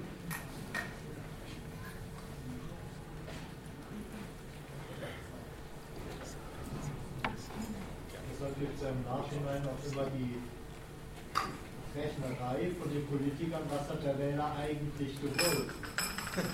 Bei dem Kreuz selber können Sie das gar nicht entnehmen, aber wenn so und so viel Prozent der Wähler uns wählen und so und so viel Prozent die andere Partei, dann liegt der Wähler irgendwo in der Mitte oder da oder dort. Aber das ist doch ein anderer Ausdruck dafür zu sagen, dem Kreuz selber ist das gar nicht anzunehmen, anzusehen. Ich wollte auch noch einen ganz anderen Punkt. Wenn man auf den Wahlzettel draufschreibt, ich bin für Mindestlohn für 5 Euro, dann ist dieser Wahlzettel ungültig. Das ist Fakt. Und das zeigt eigentlich das, was die Politiker gemeint hat. Dann gilt der gar nicht mehr. Ja, dein eigenes Argument, das ist ja jetzt eigentlich schon, du hast ja schon ein bisschen in die Richtung weiter gedacht. Du sagst, die Wähler haben die spezifischsten Gründe, unterschiedliche Gründe. Aber wenn keiner von den unterschiedlichen Gründen im Kreuz auftaucht, dann gilt auch keiner. Und das ist jetzt egal übrigens, ob die Wähler vorher das Wahlprogramm gelesen haben, wo ja übrigens die Parteien diejenigen sind, die die größten Zweifel daran haben, dass ihre Programme jemals gelesen werden. Aber es ist egal, ob ein, ob ein Wähler das Parteiprogramm gelesen hat und gesagt hat, auf Seite 53 bin ich auf etwas gestoßen, das möchte ich durchgesetzt sehen und deswegen ihr Kreuz machen, oder ob sie das Wahlprogramm nicht gelesen haben und sich so was wie dein Mitredner da hinten äh, überlegt haben, ja, das wäre was, wenn der Mindestlohn da und da liegen würde.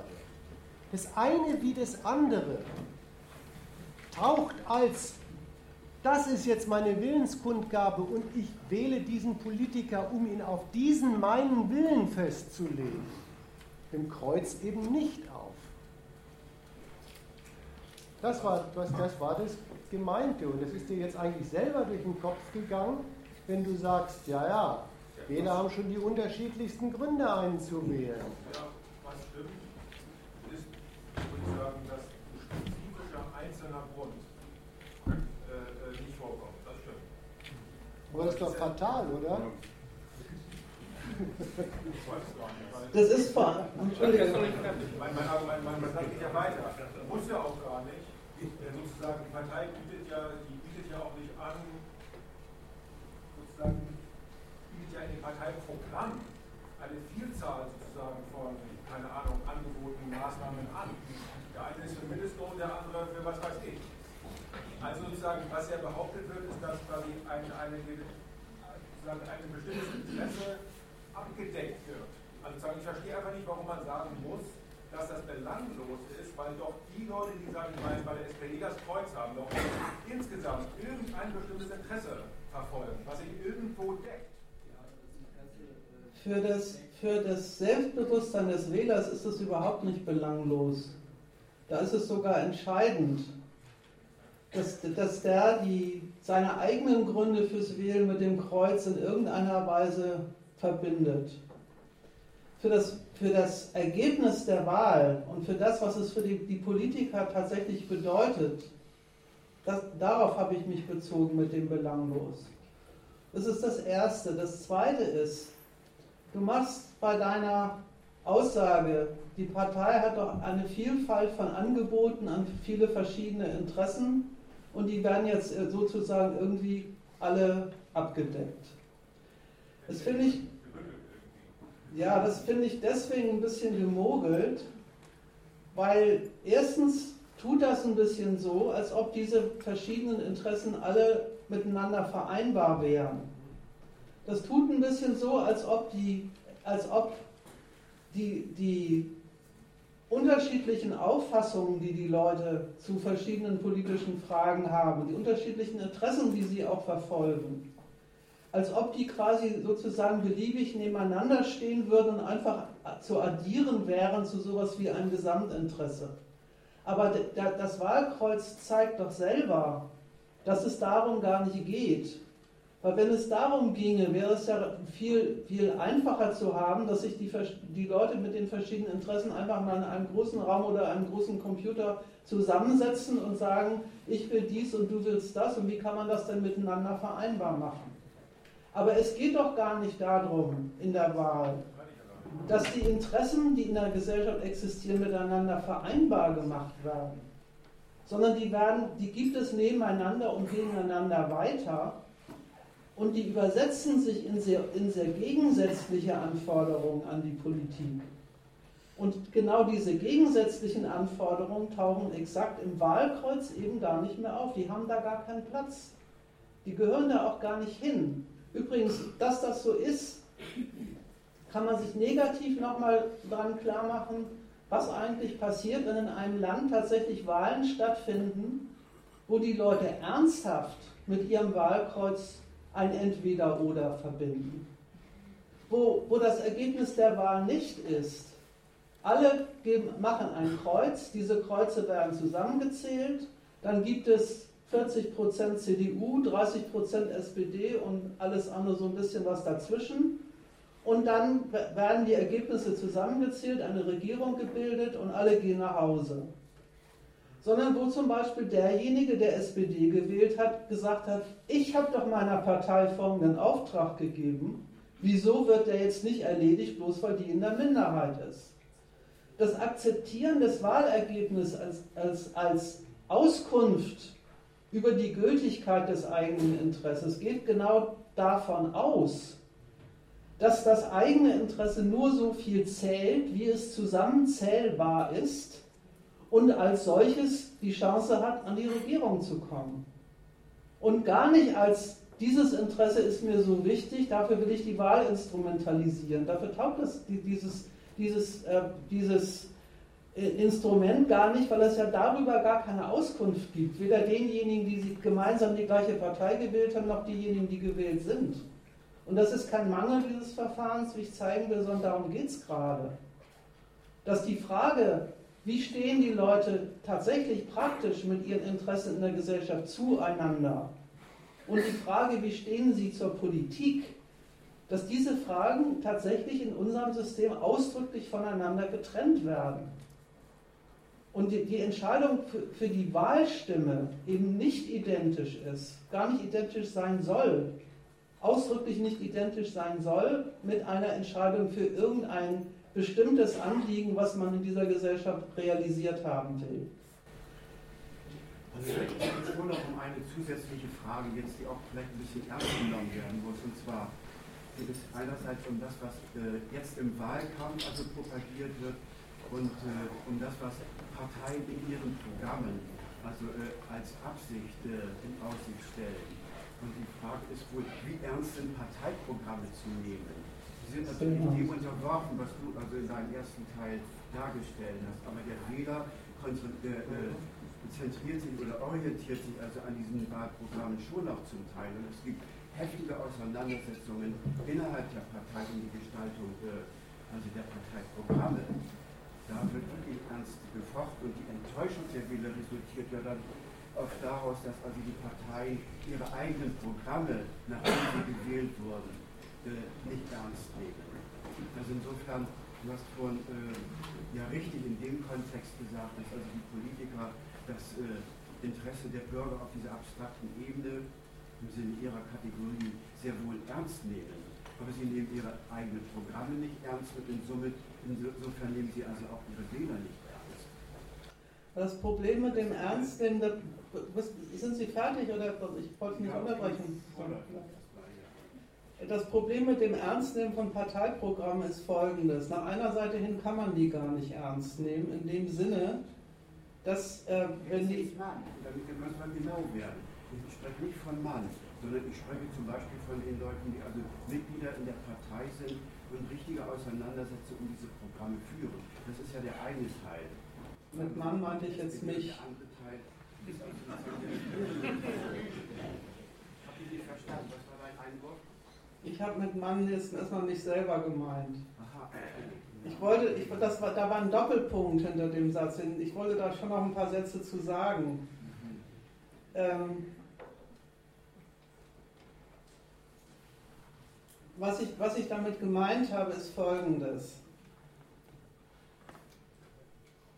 Aus dem Programm, weder aus dem Programm der SPD noch aus dem Programm der CDU folgt, wie sich eine eventuelle Regierung der einen oder anderen Partei in der Frage der Teilnahme der Bundesrepublik am Syrienkrieg entscheidet.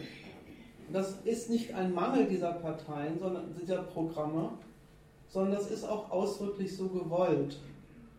Weil die Programme kodifizieren im Grunde das, was ich ähm, im zweiten Teil, im, im, zweiten Punkt erläutert hat, die Programme äh, kodifizieren sowas wie die Gesinnung der Partei. Die, die kodifizieren den Geist, aus dem heraus die Partei Politik macht. Und sie kodifizieren ausdrücklich nicht, was in den, in der, in, im konkreten Machen der Politik wie auch, was, in, aus dem, was im konkreten Machen der Politik im Einzelnen zu tun ist. Weil das, was in der konkreten Politik im Einzelnen zu tun ist, ergibt sich aus keinem Parteiprogramm, sondern ergibt sich aus der Staatsräson dieses Staates. Es gibt sich daraus, dass das die Bundesrepublik Deutschland ist, die ein kapitalistisches Wirtschaftssystem betreut, in einer Weltmarktkonkurrenz steht, in einer Welt Weltmachtkonkurrenz steht und sich zu der so verhält, dass die Nationen dabei vorankommen. Und was das dann konkret jeweils heißt, für die Steuerpolitik, für die Wirtschaftspolitik, für die Energiepolitik, das entscheiden dann die Politiker nach Sachlage, sag ich mal, und nicht nach ihrem Programm. Das, das, Angebot, das Angebot an den äh, Bürger, der diese, diese Programme überhaupt liest, ist genau das, was ich im zweiten Punkt äh, gesagt habe. Das ist das Angebot, sich die Politik der Parteien zu übersetzen in die Ausführung einer, eines, äh, einer Leitideologie, sag ich mal. Das ist zum Beispiel ein ganz, gibt zum Beispiel einen ganz äh, absurden Vorwurf, oder absurd ist ein blödes Wort, einen ganz lustigen Vorwurf an die Merkel von Konservativen äh, äh, in, der, in, der, in Deutschland, die, die Merkel würde den Konservativismus in der, in der CDU verraten. Ja, was vermissen die eigentlich? Die vermissen gar nicht, gar keine konkreten Maßnahmen, sondern die vermissen den, den, den Geist, den sie entdecken wollen in diesen Maßnahmen und die Übersetzung dieser Maßnahmen in diesen entsprechenden Geist. Das vermissen sie. Also ich will sagen, einerseits kann man diese Programme nach der Seite hin nicht ernst nehmen. Ich glaube, das andererseits will ich schon auch noch sagen, weil sie gar nicht gemeint sind in dem Sinne als Handlungsanweisung, auch gar nicht so zu lesen sind. Ich weiß nicht, wann Sie das letzte Mal ein Partei, aber wenn man die liest und versucht, die sich in Handlungsanweisungen zu übersetzen, dann scheitert man elendiglich, weil da, da, da kommt einfach keiner raus, keine rum. Da, da, steht nicht drin, wie man, wie man die, die Staatsverschuldung eines Staates äh, äh finanziert, der gerade eine Eurokrise zu bewältigen hat. Wie, wie sollte das auch? Ähm, das Zweite ist, man muss sie sehr ernst nehmen, weil sie, weil sie tatsächlich daran arbeiten, erstens den Parteimitgliedern, aber auch darüber dem Rest der, des Volkes ein Bild der Politik zu vermitteln, die genau diesen Standpunkt repräsentiert. Wir wollen das Gute für das Gemeinwesen und du bist bei uns gut aufgehoben, wenn du auch, wenn du auch ein Mitglied dieses Gemeinwesens bist. Das, dieses Bild einer, einer idealen Gemeinschaft aller, die in diesem Land leben und die alle in diesem Land zu etwas kommen können, wenn die Politik sich richtig darum kümmert. Und dann gibt es einen Streit um die Frage, wie geht das Richtige sich darum kümmern. Aber dass es darum geht, im Namen der Gerechtigkeit, im Namen der, der, des christlichen Glaubens, im Namen der, des Liberalismus, im Namen der Freiheit oder im Namen von was weiß ich noch, in der Ökologie von mir aus, dieses Bild dieser Gesellschaft zu transportieren. In der Frage muss man die Programme sehr ernst nehmen, weil sie nämlich genau die, die ideologische Unterfütterung der praktischen Maßnahmen darstellen. Und das ist auch hervorzuheben vielleicht nochmal, also diese, diese Spaltung in den Köpfen der Politiker, die Politik machen, dass sie sozusagen nach unten hin, ich sage jetzt so, so tun, als ob und als würden sie den Geist ihrer Programme ernst nehmen und sich dann aber in der realen Politik, also was weiß ich, in ja, aber das zwischen europapolitischen, weltpolitischen, in den kapitalistischen Bewerbungsprozessen. Und das wird von denen tatsächlich doch als Schwindel und es ist nicht Schwindel. Ich finde die Kennzeichnung des, dessen als, als ob nicht richtig. Man, man dieser verbrämte Geist ist eine Fiktion, das hast du auch gesagt. Das ist also dieses Tun als ob. Ja, wenn es bloß eine Fiktion wäre, dann wäre das ja leicht äh, äh, äh für, für nichtig zu erklären. Es ist, es ist aber nicht bloß eine Fiktion, sondern es ist eine sehr, eine sehr wirksame Fiktion, weil sie, weil sie anknüpft. Illusion, wir nehmen das Wort Illusion. Illusion. Ja, okay. Super, man könnte, könnte sich vielleicht ein Beispiel klar machen. Die SPD hat bestimmt irgendwo in ihr Buch geschrieben, ihr Parteibuch, sie ist für, die SPD. Ja. Die hat mit Sicherheit irgendwo hingeschrieben, dass sie für soziale Gerechtigkeit so. Jetzt kann jemand, der das studiert hat und gesagt hat, deswegen wähle ich die SPD, kann sich gedacht haben, ähm, so jetzt immer an, ähm, die verabschieden einen Mindestlohn von 7,50 Euro. Dann kann ein SPD-Wähler sich hinstellen und sagen, ähm, das entspricht genau der SPD, weil sie ist für soziale Gerechtigkeit. Der andere kann genau den gegenteiligen Schluss ziehen. Der sagt, bei der Höhe das ist ein Verrat, das ist ein Verrat der SPD an Arbeiterinteressen, der ist viel zu niedrig. Also aus diesem Wert, aus dem sich die Partei verpflichtet, folgt erstmal überhaupt kein, kein, keine bestimmte Höhe. Und insofern ähm, ist der Wähler dann auch frei, mhm. sich zu sagen, entspricht es meinen Interessen oder nicht.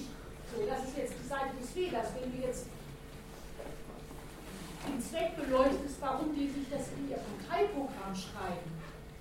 Da hat Margel schon zu Recht gesagt, für die praktische Politik gibt es aus dem Wert, wir verpflichten uns für, zu sozialen Gerechtigkeit überhaupt keine Handlungsanweisung, wie hoch jetzt welche Maßnahme einzuleiten ist und wie die konkret ausgestaltet ist. Das kannst du aus dem Wert überhaupt nicht ableiten.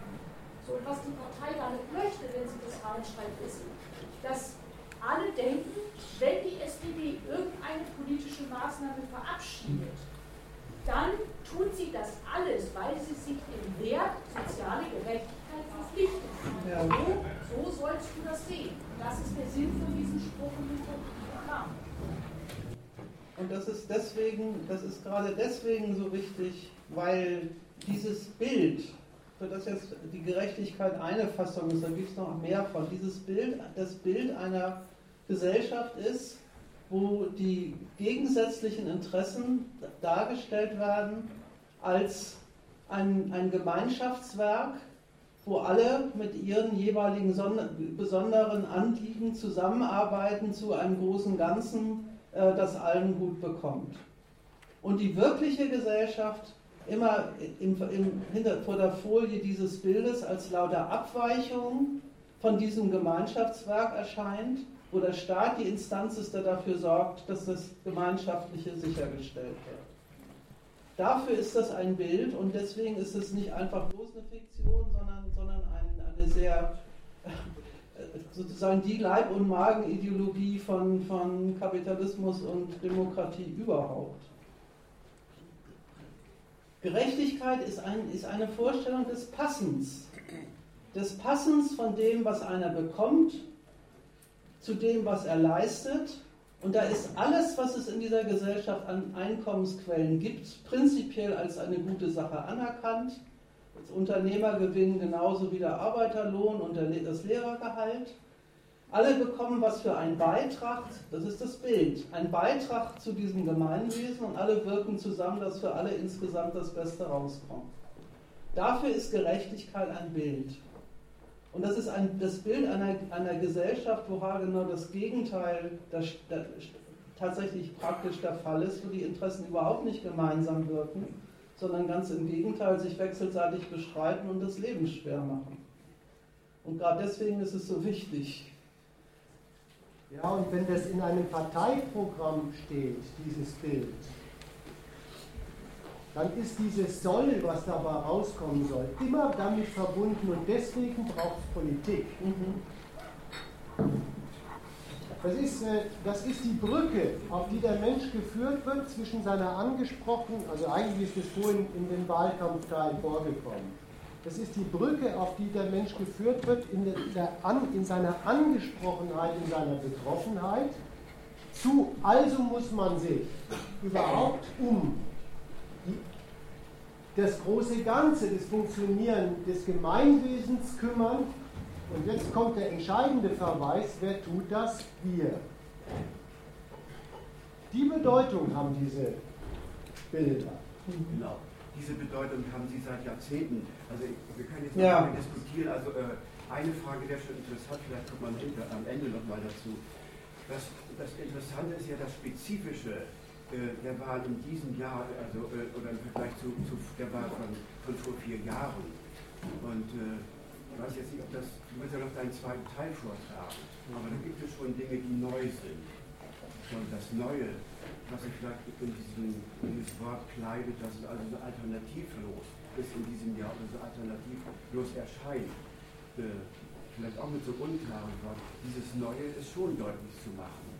Und das liegt wirklich darin, dass sozusagen auf der, der, der Ebene der, der, realen Politik, also so, so bruchlos und so vollständig alles dem Kapitalinteresse unterbrochen wird. Also wenn man guckt, wie es vor vier Jahren war oder vor acht Jahren äh, während der Wahl, da wurde über Parteiprogramme und Wahlkampf also noch viel mehr also so, sowas wie sozialstaatliche Illusionen vermittelt. Das ist, äh, das ist weggefallen in diesem Jahr.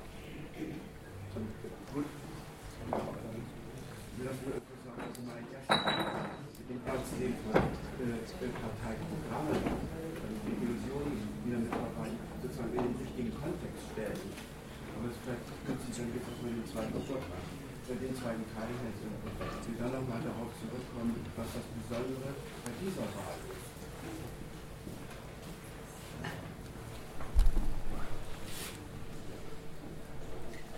Bitte? Oh, mir ist beides recht. Ich wollte eigentlich ähm, noch ein paar Worte zu gleich und geheim sagen und dann wollte ich noch ein bisschen was dazu der, zu dem Inhalt der Entscheidung sagen, den der Wähler da trifft. Und dann kommen wir auf den Punkt, den wir eben hatten, ja einfach nochmal zurückkommen, weil ich glaube, das passt dann auch ganz gut. Zu frei habe ich ja ein paar Ausführungen gemacht. Ich sage noch was mal zu, alle Stimmen sind gleich war vorhin implizit, in, dem, in den Ausführungen zu frei schon enthalten. Jeder unter Absehung seines Standes und seines Sonderinteresses hat eine gleiche Stimme, will ja ausdrücklich gar nicht behaupten, dass die Leute, die da wählen, in ihrem privaten Leben tatsächlich gleich in dem Sinne wären, dass sie erstens die gleichen Interessen hätten und zweitens die gleiche ökonomische Macht, die gleichen ökonomischen Mittel. Die, die, das auch das Gleiche ist eine totale Abstraktion von den Gegensätzen, die es in der Gesellschaft gibt und nimmt den Menschen gar nicht als das, was er in der ökonomischen Konkurrenz ist, als einer mit mehr oder weniger erfolgreich einzusetzenden Mitteln des eigenen Vorkommens, Fortkommens, als ein Verhältnis, wo Abhängigkeiten gestiftet werden und Abhängigkeiten äh, durchgesetzt werden, sondern alle als gleiche Beiträger eben zu dem Staat Bundesrepublik Deutschland, zu dem Gemeinwesen, wo man als Deutscher, als Staatsbürger das Recht hat, seine, seine Wahlstimme abzugeben. In dieser Eigenschaft ist man gefragt und in dieser Eigenschaft soll man auch sich zu der Frage äußern, wer das Land mit welchen Zielsetzungen regieren soll. Und für bei, bei Geheim, das ist eigentlich vorhin schon mal gesagt worden, da wird ja endgültig klar, dass es sich bei der Wahl auch nicht, nicht nur nicht, sondern um, um einen Entscheidungsprozess handelt, wo sich Leute zusammensetzen, um gemeinsam was zu beschließen und durchzusetzen. Da wäre ja die Anforderung, dass man voneinander gar nicht weiß, warum, was man über die Sache denkt, die man da gemeinsam beschließen will, so ungefähr das Absurdeste von der Welt. Also geheim gibt, die Vorschrift geheim gibt es ja überhaupt nur, weil gedacht ist an Abhängigkeiten, an die Leute stehen und wo sie nicht in, ihr, in ihrer Freiheit des Wählens behindert werden sollen, darüber, dass ihre Wahlstimme, dass sie mit ihrer Wahlstimme bei irgendwelchen Leuten äh, anecken, mit denen sie Schwierigkeiten bekommen können als, als Bestimmung einer Entscheidung, die tatsächlich in irgendeiner Weise gemeinsam stattfindet, ist geheim ein völliger Blödsinn. So, was kommt raus? Wie gesagt, wer seine Wahlstimme abgibt, mag sich zu der denken, was er will. Er kann denken, dass er die Partei wählt, weil er ihr einen Auftrag geben will. Er kann denken, dass er der Protestpartei eine Stimme gibt, weil er der offiziellen Politik einen Denkzettel erteilen will. Was er tatsächlich macht, ist, dass er sich praktisch stellt zu einer ganzen politischen und damit auch ökonomischen Geschäftsordnung des Landes, in dem er lebt. Und zwar in mehrerer Hinsicht. Erstens bezogen auf das Wahlverfahren selber. Das wird sich kein Wähler in aller Regel so denken. Deswegen rede ich auch jetzt gar nicht darüber, was sich Wähler dazu denken, sondern was die Wahl nach der Seite hin praktisch ist. Wenn die Wähler ihre Stimmen abgegeben haben, werden sie zusammengezählt, sie bilden Mehrheiten. Und das, die erste Einverständniserklärung, die man damit abgibt, ist, dass man sich dazu bekennt, dass man tatsächlich mit, seiner, speziell, mit seinem speziellen Zustimmungs- oder Ablehnungsbedarf einsortiert ist in diese Mehrheitsverhältnisse. Man gibt seinen Plazet dazu, dass die Beteiligung des Bürgers an der Politik in genau dieser trostlosen Form als inhaltsleere Zustimmung äh, stattfindet. Und man gibt damit praktisch zweitens auch sein Plazet zu der trostlosen Rolle, in der man vor und nach der Wahl in der Politik vorkommt. Vorher steht man zur Politik als jemand, der, deren Entscheidungen als Betroffener zur Kenntnis zu nehmen hat und zur Kenntnis nehmen muss. Nachher ist es genauso. Zwischendurch mischt man sich für einen Moment lang ein mit einer Wahlstimme und ist im nächsten Moment schon wieder ausgemischt weil das, was dann mit den Stimmen passiert, gar nicht mehr in der Entscheidung des Wählers liegt, sondern ganz vor den Parteien liegt, wird dann aus den Stimmen das Material ihrer Konkurrenz und ihrer Entscheidung der Regierungsbildung verfertigen. Man bekennt sich also drittens dazu, dass es ganz prinzipiell in Ordnung geht, dass andere Macht über einen selber ausüben und dass diese Macht die in den Ämtern der Regierung vergegenständlicht ist, von Personen besetzt werden, die diese Macht ausüben und die das auch weiterhin mit der eigenen Zustimmung tun sollen. Und das ist ja nicht ganz unerheblich, weil das kennt man ja auch von den Politikern, dass sie sich auf genau diese Leistung der Wahl hinterher gerne berufen. Wenn es Auseinandersetzungen mit Gruppen in der Gesellschaft gibt, die gegen die Regierung, die dann die so gewählte Regierung protestieren, die Opposition aufmachen gegen irgendeinen konkreten Punkt der Politik und gegen irgendwelche Maßnahmen. Dann gibt es ja den Spruch von oben, wir sind gewählt. Und da sieht man, wozu das Ganze gut ist, nämlich eben als Berufungsinstanz darüber, dass sich ein Protest gegen eine so zustande gekommene Regierung deswegen nicht gehört, weil sie sich auf die Zustimmung der Wähler berufen kann. Das heißt, diese Zustimmung ist ausdrücklich nicht, konstituiert ausdrücklich nicht ein Abhängigkeitsverhältnis zwischen den Wählern auf der anderen Seite und den Regierenden auf der anderen Seite, sondern macht genau das Umgekehrte, nämlich ermächtigt die Parteien, die dann gewählt sind, dazu, die Regierungsämter ganz nach ihren eigenen Kriterien und Entscheidungsgesichtspunkten umzusetzen und sich dabei auch noch auf den Volkswillen zu berufen, der einen an diese Stelle gebracht hat.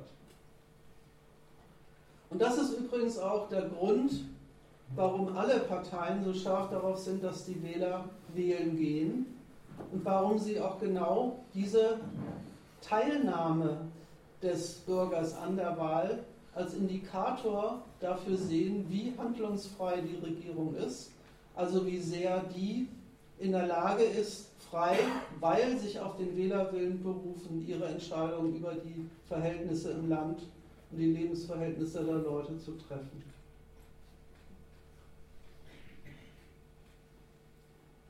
Es ist also überhaupt nicht so, um das nochmal zu sagen, dass die Wahlkämpfer bloß die Stimme der Leute wollen. Dieses bloß ist überhaupt kein bloß.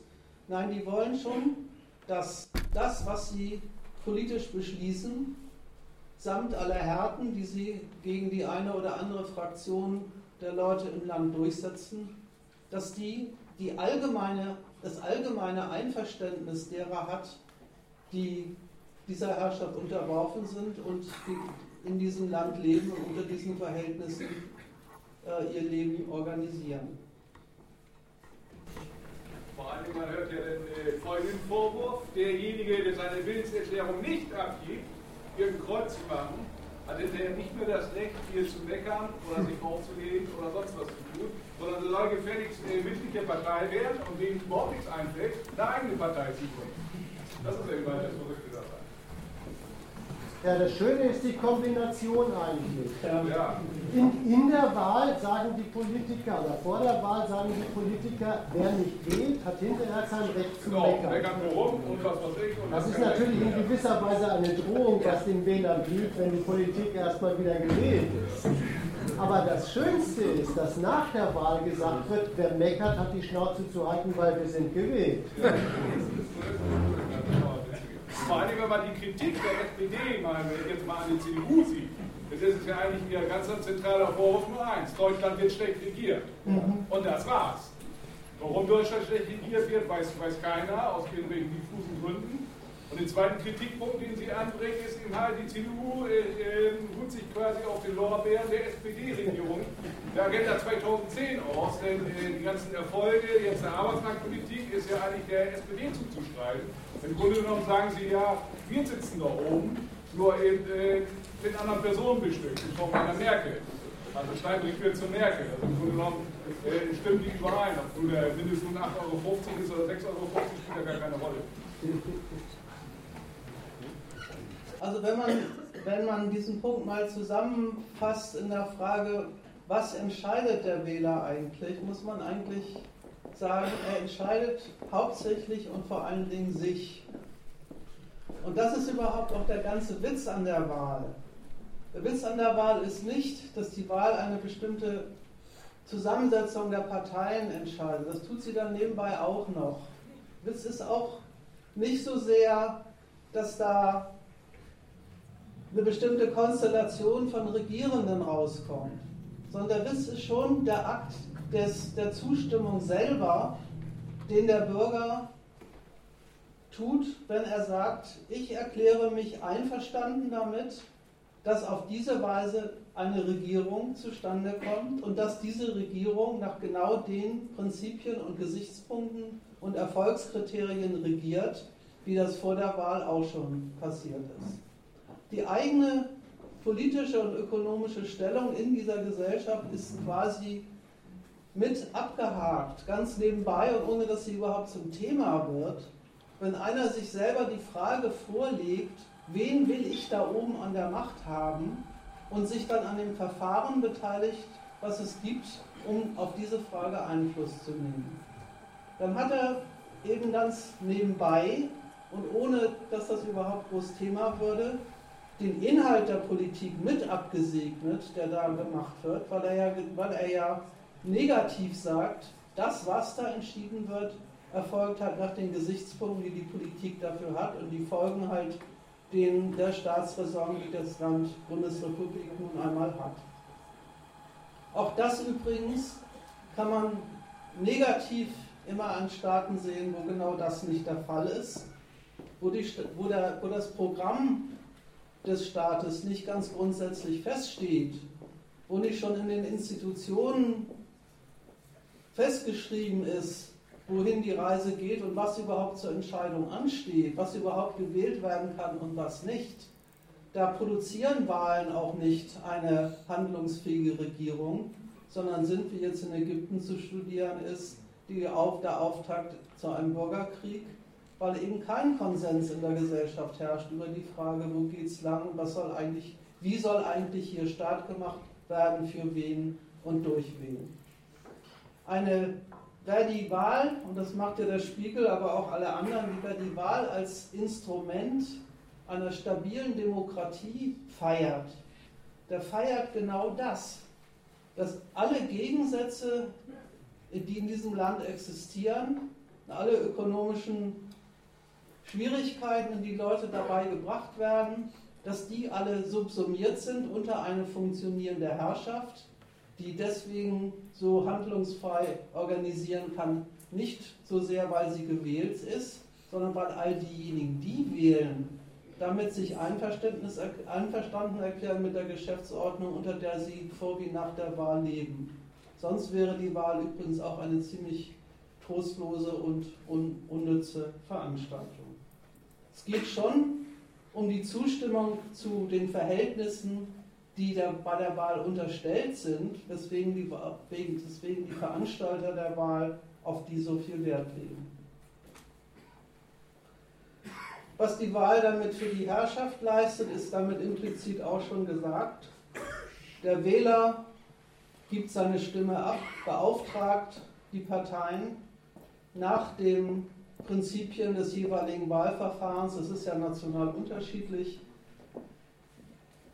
aus den Stimmen das Material ihrer Parteien Konkurrenz zu machen, also frei hinterher zu entscheiden, in welcher Kombination sie dann das Land regieren wollen und das tun sie dann halt auch.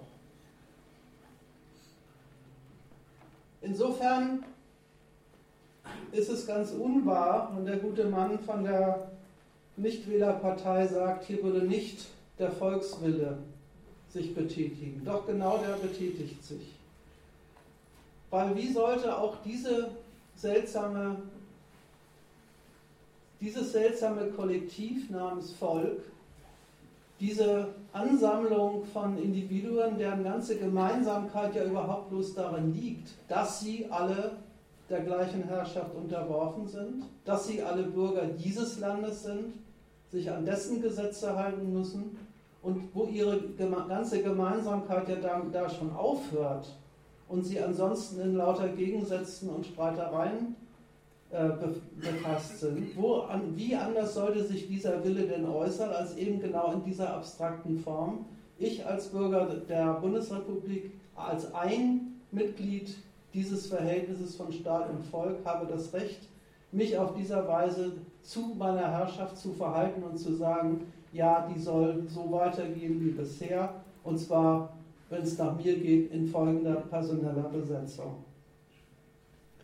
Insofern ist es schon so, dass in der Wahl Einigkeit hergestellt wird zwischen der Herrschaft auf der einen Seite und den Bürgern auf der anderen. Und diese Einigkeit bezieht sich, das ist ganz wichtig, ausdrücklich nicht auf irgendein besonderes Anliegen, was irgendein Wähler hat. Von denen ist ja gerade abgesehen. Die Anliegen, die die haben mögen, die werden auch, auch nach der Wahl weiterhin für die Wähler und Bürger Gründe zur, zur Enttäuschung hergeben. Die gehen so weiter, wie sie sind.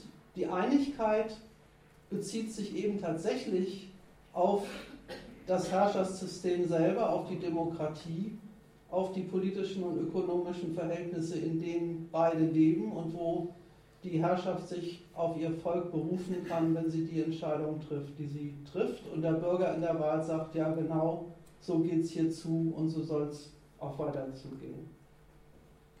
Bei uns soll ordentlich regiert werden. Das ist, wenn man so will, der tatsächliche gemeinsame Wille, der sich hier von außen, von oben und unten betätigt. Und was der Inhalt dieses ordentlich regiert ist, das bleibt ganz absichtlich in der Wahl, in der Wahl offen, nicht weil es offen wäre, sondern weil es fest liegt und deswegen nicht zur Wahl steht.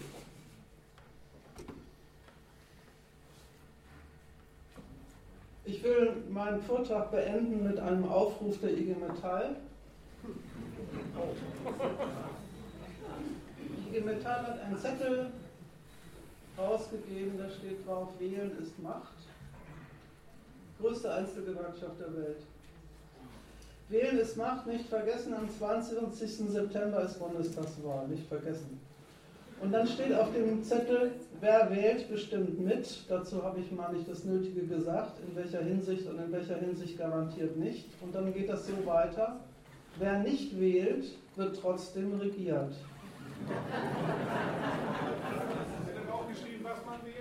Wer nicht wählt, nein, nein, wer nicht wählt, wird trotzdem regiert, Ausrufungszeichen. Deshalb, Doppelpunkt, wählen gehen.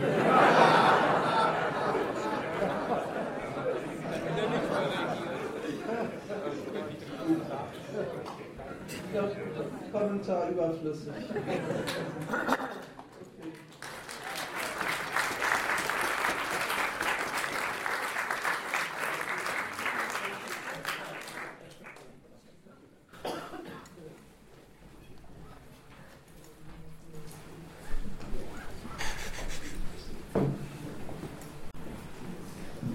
was ist jetzt eigentlich das Argument von der Metall? ja, Sie sagen doch, man, man ist betroffen, man ist abhängig. Ja. Und das ist Ihr, äh, das ist Ihr Ar Ar Ar Argument, dass Sie mit dieser Kapazität argumentieren. Oder gibt es da noch eine Verlängerung? Also Nein, das Abenteuerliche an dem Argument ist wirklich, wenn man das so unmittelbar ineinander liest, wer nicht wählt, wird trotzdem regiert. Dann könntest du ja genauso gut sagen, dann kann ich auch zu Hause bleiben. Und ich werde auf jeden Fall regiert. Egal, ob ich hingehe oder nicht. Aber die, die macht, also wenn du so willst, die, das, was der, der Spiegel kompliziert für Intellektuelle macht, macht sie wirklich ganz schlicht. Die sagt, ähm, die, die beruft sich wirklich bloß darauf, dass man das darf. Und dass man das deswegen doch nicht äh, sich entgehen lassen darf, diesen, dieses Recht wahrzunehmen. Die gibt keinen Grund dafür an. Sondern sie sagt eigentlich wirklich bloß, in unserem System darf man das und deswegen, ist es auch, deswegen soll man das auch tun. Was rauskommt für beide Seiten ist dasselbe. Ja. Ja, ja. Nur zu. Ich habe auf jeden Fall schon mal drei Fragen. Bitte? Drei Fragen hat er. Ja, ja. Weiter so. Also, ich habe jetzt ein Parteiprogramm der Linken. Ich habe es gelesen. Ich zitiere mal kurz ein paar Sachen heraus. Deutschland ist eine Klassengesellschaft. Die Produktion von Waren und Dienstleistungen findet überwiegend in privaten Unternehmen mit dem Zielstand, möglichst hohe Gewinne zu erzielen. Die große Mehrheit der Erwerbstätigen arbeitet als abhängig Beschäftigte. Sie erhalten nur einen Teil der von ihnen geschaffenen Werte als Lohn im Überschuss, also Mehrwert, eignen sich die Kapitaleigner an. Könnte von euch sein? Stimmt nicht, aber macht nichts. Also noch ein Satz, äh, da geht es um die Krise dieser Wirtschaftsordnung, die allein für den Profit produziert und für die Bedarf nur dann existiert, wenn er sich als zahlungskräftige Nachfrage geltend macht. Das, das, das passiert im Vortrag. Ja. Und äh, um, es wird mir immer. Ja, die Frage kommt gleich. Bitte? Ja. ja. Und auf Seite 20 sprechen die davon, dass sie äh, den Kapitalismus überwinden wollen. Ja. Und äh, auf 21 wird auch noch Marx zitiert mit äh, sozusagen einem, einem Zitat aus dem kommunistischen Manifest. Meine Frage ist, warum ist das nicht eure Partei? Warum was? Warum das nicht eure Partei? Mann, der hat die ganze Zeit vom Wählen geredet. Ich, ich würde es mal mit einer Gegenfrage. Ich, ach, ich hab, ich hab, ach so, ich dachte, das, ja, okay, weiter. Oder, oder müssen wir die einzeln abarbeiten? Nein. Fertig. Also meine zweite Frage ist, äh, es gibt ja immer wieder den Einwand, oder jedenfalls wird man immer wieder, wenn man in dieser Diskussion ist, mit dem Einwand konfrontiert, Spruch, wer nicht wählt, wählt braun. Meine Frage wäre einfach, was sie dazu sagt. Mhm. Und meine dritte Frage, die, ist, die geht ungefähr so. Ihr sagt ja, äh, sozusagen, wählen ist verkehrt. Mhm. Habe ich mir ein Beispiel überlegt, zum Beispiel die Studienbeiträge. Die Studienbeiträge, die Studierende bezahlen müssen. Wo man sagen, wo man sozusagen überlegen könnte oder wo man sich Erfolges vorüberlegen könnte, nämlich die Studiengebühren wurden vor acht oder neun Jahren in fast allen Bundesländern eingeführt und jetzt sind sie in fast allen Bundesländern abgeschafft. Es gab verschiedene Parteien. Die einen Parteien waren für Studienbeiträge, die anderen waren gegen Studienbeiträge. In dem, sozusagen, wenn ich mir jetzt als Student das vorstelle, was mein Interesse ist, ich will das jedenfalls nicht bezahlen, also wähle ich die Partei, die versprochen hat, die Studienbeiträge abzuschaffen. Das ist dann auch in fast allen Bundesländern so geschehen, jetzt zuletzt in Niedersachsen. Also kann ich doch daraus folgern, äh, es ist nicht gleichgültig, wen oder ob ich wähle. In dem Fall hat sich das Interesse, die Studiengebühren abzuschaffen, durchgesetzt, durch eine Wahlveränderung. Ich fange mal mit dem letzten an.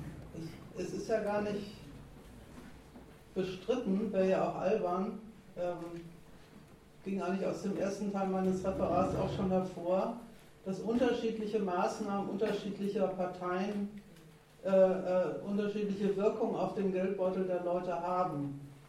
Das war ja gar nicht, das war ja gar nicht bestritten. Das ist ja so. Natürlich hängt es von der, Steu von der, von der äh, Entscheidung der, der Parteien in der Studiengebührfrage an, ob man welche zahlen muss oder nicht. Ich habe den Umkehrschluss kritisieren wollen, dass aus dieser Tatsache, dass man in dieser Weise von unterschiedlichen Steuer- und sonstigen Politiken betroffen ist, quasi folgen würde, die, die Rückübersetzung in, und wenn ich dann die Partei XY wähle, habe ich damit mein Interesse gewählt. Dass es sein kann, dass wenn diese Partei mit den Mehrheitsverhältnissen, die, die sie nun mal hat, an die, an die, an die Macht kommt, der, der eine oder andere Wähler sich in der einen oder anderen Frage besser stellt als, als der andere, ist ja völlig äh, logisch. Das ist ja gar nicht das Thema gewesen. Sondern was, man, was, das eigentlich für ein, was das eigentlich für ein Umgang mit den eigenen Interessen ist, deren Erledigung davon abhängig, von einem solchen Verfahren abhängig zu machen. Dass man sagt, dieses Verfahren muss erstmal für sich organisiert werden und klappen und die Richtigen an die Macht bringen. Und die haben dann die Kalkulationsfreiheit, ob wie sie in dieser Frage verfahren. Und wenn ich Glück habe, verfahren sie so, dass es gerade zu meinen aktuellen Interessen passt.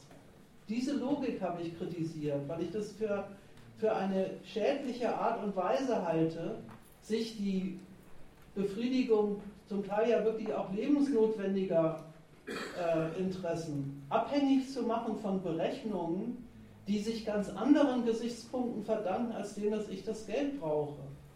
Die Argumente von CDU und SPD für und gegen Studiengebühren haben mit der Frage, wie viel Geld braucht ein Student, beide nur null zu tun. Die reden über die, über die Nützlichkeit oder Schädlichkeit der, der Förderung von, von Leuten mit wenig Einkommen zum Aufstieg in, in, ins höhere Bildungswesen. Da fällt man drunter oder man fällt halt nicht drunter. Aber das sind Gesichtspunkte, die sollte man nicht verwechseln mit, die eine Partei ist studentenfreundlich und die andere ist studentenfeindlich. Es, ist ja, es, es kann ja gar nicht ausbleiben, dass wenn die, wenn die Politik äh, eine neue, Steu wenn neue Steuerpolitik äh, beschließt, der eine dabei besser und der andere schlechter fährt. Aber die Umdrehung stimmt doch deswegen trotzdem nicht. Dass, äh, wenn ich feststelle, das ist so, es ein gutes Instrument der Interessensdurchsetzung wäre, da an einer bestimmten Stelle sein Kreuz zu machen. Da fällt jetzt erstmal kein neues Argument zu an. Gegen, das, gegen diese Umdrehung habe ich argumentieren wollen. Daraus ergibt sich ja übrigens auch, dass diese Umdrehung, nämlich ein, Interesse verfolgen geht so, dass man guckt, äh, bei wem ist es in dem Sinne aufgehoben, dass, dass, dass er die Sachen, die er regiert, so regiert, dass das Interesse dabei rumkommt. Also eine Bildungspolitik macht, bei, dem, bei der die Studiengebühren wegfallen. Äh, diese Umkehrung, die, äh, das ist in, das, in, der, äh, in, dieser Logik ja eingeschlossen, lebt davon, dass man auch lebt von Interessen, die sich, die sich darin aufgehoben, äh, die darin eine Aufhebung finden. Also äh, das Beispiel lebt davon, dass es Parteien gibt, die aus Gesichtspunkten, das war eben das Argument, wenn sie über Bildungspolitik reden, reden sie über ganz andere Gesichtspunkte als die, den Geldbeutel der Studenten. Aber die andere Punkt lebt davon, dass es Parteien gibt, die aus ihren Gesichtspunkten sagen, Studiengebühren wollen wir abschaffen. Ja, das ist erstmal eine Behauptung. Also, also nochmal, ich, ich, bestreite, ich bestreite nicht das Argument, oder das verstehe ich auch. Also ich, oder ich mal so, ich habe das so verstanden, kein Argument, das ich glaube ich auch nicht, dass es natürlich unsinnig ist, generell sozusagen unsinnig ist, wenn man sein Interesse verfolgt, das über Parteien Weg Herrschaft zu machen. Okay, ne? also dass es insgesamt äh, unsinnig ist, stimmt. Ich wollte nicht sagen, dass es unsinnig ist, sondern dass, es, dass da eine ganz grundsätzliche Verwechslung vorliegt. Ich glaube, darauf wollte, wollte der Beitrag eben auch nochmal hin. Okay, Die, ich das Argument verstehe. Es ist aber, mhm. bleibt aber trotzdem falsch, dann trotzdem, denke ich, zu sagen, dass äh, es wäre, wen man wählte. Denn wie gesagt, in dem einen Fall werden die Gebühren abgeschafft, in dem anderen nicht. Und ich weiß auch nicht, ob es so ist, dass jetzt die Gesichtspunkte, unter denen die Parteien agieren, die tut jetzt so, die werden total abgetrennt sozusagen von dem, was jetzt zum Beispiel Studierenden wollen. Ne, die trennt das komplett ab. Die sagen, ja, die Studierenden können im Grunde wollen, was sie wollen. Ist uns vollkommen egal. Wir haben unsere ganz eigenen Gesichtspunkte. So funktioniert das, glaube ich, auch nicht. Sondern die versuchen schon aufzunehmen, weil sie ja gewählt werden wollen, sozusagen äh, Interessen oder Gesichtspunkte der Studierenden aufzunehmen. Es ist ja kein Zufall, dass erst nach den ganzen Studierendenprotesten und nachdem es quasi so einen Druck äh, bei den Studiengebühren gab, dass erst danach sozusagen diese ganzen Sachen gefallen sind nach und nach. Nein, das hat mit der... Dass, die, dass denen vollkommen egal ist, dieses sozusagen, weil, weil es hier wiederum in, äh, quasi ein eine Möglichkeit ist, Leute davon zu überzeugen, sie zu wählen. Das ist nicht so vollkommen abgetrennt. Ich habe nicht behauptet, dass es vollkommen abgetrennt ist. Das, das, war, das ist jetzt eine, eine unzulässige Verlängerung. Das, ähm, die, der, der, der, das, worauf der Beitrag eben hinweisen ähm, wollte, war, wenn das in diesem Land so eingerichtet ist, dass man um an einen besseren Job in dieser Gesellschaft ranzukommen, ein höheres Bildungsinstitut und damit ein höheres Einkommen. Ein Bildungsinstitut, entsprechendes Bildungsinstitut besuchen muss. Und das Geld kostet und das können sich manche Leute leisten oder auch nicht, dann kann man zu diesem Sachverhalt, den die Politik erstmal so eingerichtet hat, das, das würde dann weiterführen in, was ist das Wort von Ausbildungswesen, das lasse ich jetzt mal weg. Das führt bei Politikern zu unterschiedlichen Konsequenzen in der Folge, wen und in welchem Umfang wollen wir von der Politik her den Aufstieg von Leuten aus den ärmeren Schichten in die höheren Bildungsränge fördern oder nicht. Und nur weil die Politiker diese Frage haben, weil die Politiker diese Frage haben, gibt es überhaupt einen Verknüpfungspunkt mit dem Interesse eines Studenten, der sagt, es ist für mich besser, wenn ich studieren kann und keine Studiengebühren zahlen muss, als wenn ich studiere und welche zahlen muss. Die Alternative, die ihm da aufgemacht wird, ist aber selber eine absolut trostlose. Natürlich, wenn du dich im System der, der angebotenen Aufstiegschancen bewegst und kein Geld hast, dann fährst du besser in ein Bundesland, wo es keine Studiengebühren gibt. Wer wollte das denn bestreiten? Aber und auch nicht bestritten ist, dass selbstverständlich, übrigens auch notwendigerweise, es einen Berührungspunkt zwischen der, der Kalkulation der Politiker und der Kalkulation der Studenten gibt den Berührungspunkt gibt es ja schon deswegen, wegen der von mir am Anfang abstrakt benannten Abhängigkeit. Ja, wenn man für, für, für, die, für, die eigene, für das eigene Fortkommen angewiesen ist auf Studienleistung die, die, und in sich in der Zeit alimentieren will und das Geld selber dafür nicht hat, dann ist das halt offenbar in diesem Land so eingerichtet, dass Bildung einem nach der Maßgabe zuteil, zuteil wird dann, dann ist es dann unter diesen Bedingungen ist es besser, eine, eine, Regierung zu haben, die das eine äh, favorisiert als das andere. Das ist der inhaltliche Berührungspunkt. Aber das macht doch den Punkt überhaupt gar nicht weg. Das macht meinen auch nicht weg. Dass man, lass mich doch mal meinen Satz zu Ende sagen. Das macht doch den Punkt gar nicht weg, dass die Berechnung mit dem Aufstiegswillen der Studenten und die Geldnöte, die da existieren, zwei verschiedene Gegenstände sind, die sich nur deswegen treffen, weil der Staat schlicht und einfach den Aufstiegswillen seiner Studenten in dieser Frage ausnutzt. Ja, aber ja, also, äh, ich bin aber auch eine Lass die das ist so stark, es liegt da eine Dynamik drin und dann müsstest du auch beantworten, warum sie einmal eingeführt wurde und dann irgendwie wieder. Das kann ich machen, das ist ein ganz anderes Thema. Ja, aber es gibt, nee, es ist kein anderes Thema, das geht hier schon rein. Es gibt so einen Begriff, was äh, in einem anderen Zusammenhang äh, gesagt, also Politik muss auch passbar gemacht werden soll, angepasst. Das war meine Frage, was meinst du mit eingepasst? Es gibt einen anderen Begriff und das ist der, also der nennt sich beispielsweise also gesellschaftliche Kräfteverhältnisse. Und das stellen Studenten, also zum Beispiel auf Landesebene und Landespolitik, also mit ihrem Potenzial an jeder Stimme und äh, ihrem Protest gewesen und schon ein bestimmtes Maß an politischer Kraft auch da. Die ist nicht riesig groß, aber sie äh, ist vorhanden und sozusagen äh, hebt es auf eine andere Ebene, nämlich auf die, auf die Ebene der Dynamik innerhalb der Gesellschaft. Es klingt so verabsolutierend, was du sagst. Du machst, meinst es vielleicht nicht so. Du musst es dann immer noch mal ein bisschen relativieren. Es ist nicht so absolut. Politik, Politik verzieht sich nicht auf der Ebene. Ich möchte aber. Es sind auch nicht nur Leute, die Stimmen abgeben. Also, du hast vor, das möchte ich noch mal so anmerken.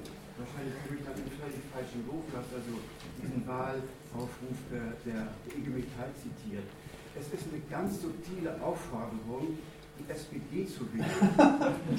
Weil in der IG Metall, die IG Metall orientiert sich im Großen und Ganzen seit Jahrzehnten an der Politik der, der SPD. Die Schweinereien hat sie alle mitgemacht. Sie traut sich heute nicht mehr offen zu sagen, ja, äh, liebe IG Metall-Mitglieder, also wählt die SPD auf Israel wieder. Sie muss es so subtil verkleiden. Das ist der Stand, wo sie heute beispielsweise steht. Der, der, der, Trick bei euch beiden ist, ist doch folgender. Ja, aber ich, ich habe jetzt unterstellt, dass du, dass du sein, äh, sein Argument unterstützen wirst. Ja gut, okay, dann, dann, dann beziehe ich mich nur auf ihn. Dein Trick ist, ist, ist folgender. Du, du suchst dir, du suchst dir äh, heraus, ja, in dem Fall gibt es doch wirklich mit dem Kreuz etwas zu bestimmen, nämlich, dass die SPD einer, einer Studiengebühr zum Beispiel äh, äh, nicht zustimmt oder sich widersetzt. So, gleichzeitig hast du aber äh, äh dein Kreuz auch, auch hinter Hartz IV gemacht. Bei den Grünen hast du nicht nur ein Kreuz gemacht für, für, für dein Windrad, sondern eben auch eine Beteiligung ähm, am, am Jugoslawienkrieg oder vielleicht auch Syrienkrieg wegen Menschenrechte oder wie auch immer. Also die interessierte Betrachtungsweise hier stimmt mit, mit, meinem, äh, mit meinem Kreuz irgendein privates oder politisches Interesse überein und das andere einfach, was er auch als Schweinereien, deswegen, deswegen kam, kam ich darauf, ähm, was er als Schweinereien bezeichnet, blende ich dafür mal kurz weg. Äh, das, das finde ich ein bisschen unanständig. weil, weil, weil dahin hast du auch ein Kreuz gemacht. Das ist ein reduziertes Wahrnehmungsvermögen. Kann man ganz kurz was sagen? Ich habe nicht mehr lange Ausgang. Äh, ein Gedanke noch. Ich fand das sehr spannend. Es war ein zwei Stunden Vortrag. Ich hätte gern einen dritten Teil.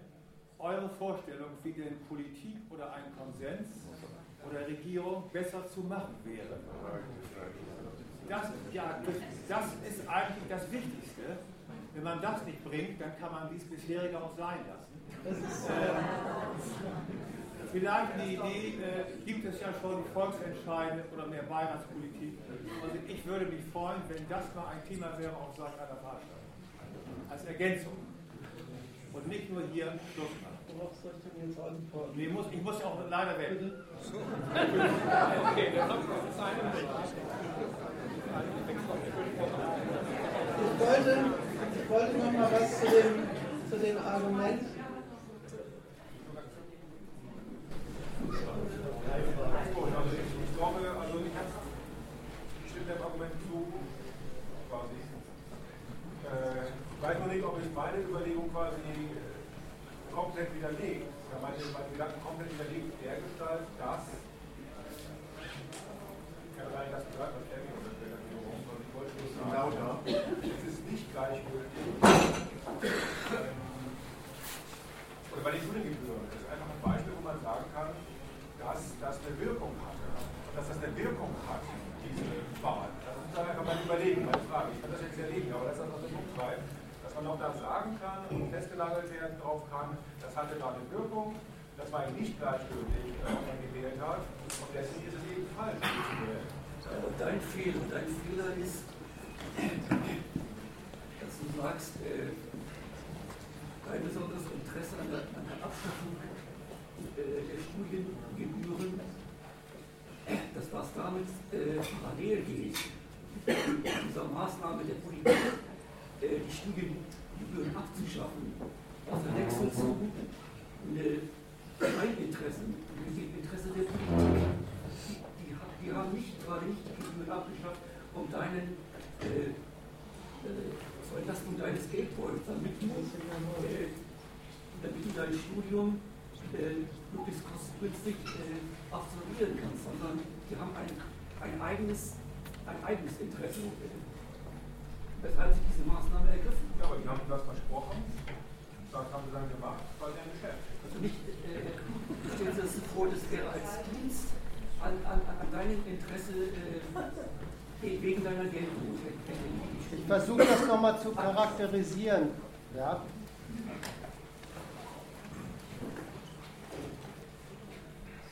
Weil das sind zwei Themen, die du damit angeschnitten hast. Auch der mit dem Kräfteverhältnis. Das sind eigentlich zwei Themen. Das eine Thema ist, wie steht in so einer, ich nenne es mal Sachfrage, eigentlich das Interesse des Studierenden und wie ist die Logik des Interesses von Bildungspolitikern. Das ist nicht dasselbe. Der, der, Studierende, der ergreift das Studium, weil er sich davon verspricht, da kommt er mal auf die besseren Plätze in der Gesellschaft. Der Bildungspolitiker, wenn er mal ein bisschen ehrlich aufgelegt ist, zählt nach, welche Humanressourcen er für, den Wachstum, für das Wachstum seines Kapitals am Standort haben will. Wenn jetzt so ein Politiker, der diesen Gesichtspunkt hat, mal sagt, vielleicht sind die Studiengebühren nicht günstig, dann meint er nicht günstig für seinen Humanressourcenverwaltungs- und Heranzüchtungsstandpunkt, wäre das vielleicht ein ungünstiger Weg. Das ist sein Kriterium, an der Stelle eine Reform der Reform ins Auge zu fassen. Der Studierende hat, so brav er ist, der ist schon sehr auf Kurs. Das ist echt kein furchtbar kritisches Anliegen, äh, auf die besseren Plätze zu kommen. Aber trotzdem hat er einen anderen Standpunkt, einen anderen Grund. Der will halt für sich ein brauchbares Einkommen eines Tages erwirtschaften und fürchtet, er scheitert auf dem Weg, weil er schon das Studium nicht bezahlen kann. Also das muss man erstmal sehen, dass das überhaupt nicht identische Kalkulationen sind.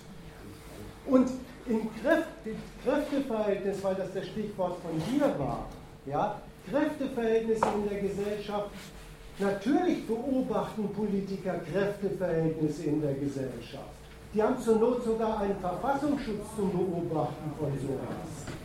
Was sie dann machen, wenn sie Kräfteverhältnisse dort zu beobachten kriegen, ist es stur auf ihre Fragestellung und auf ihre Entscheidungsfragen zu beziehen.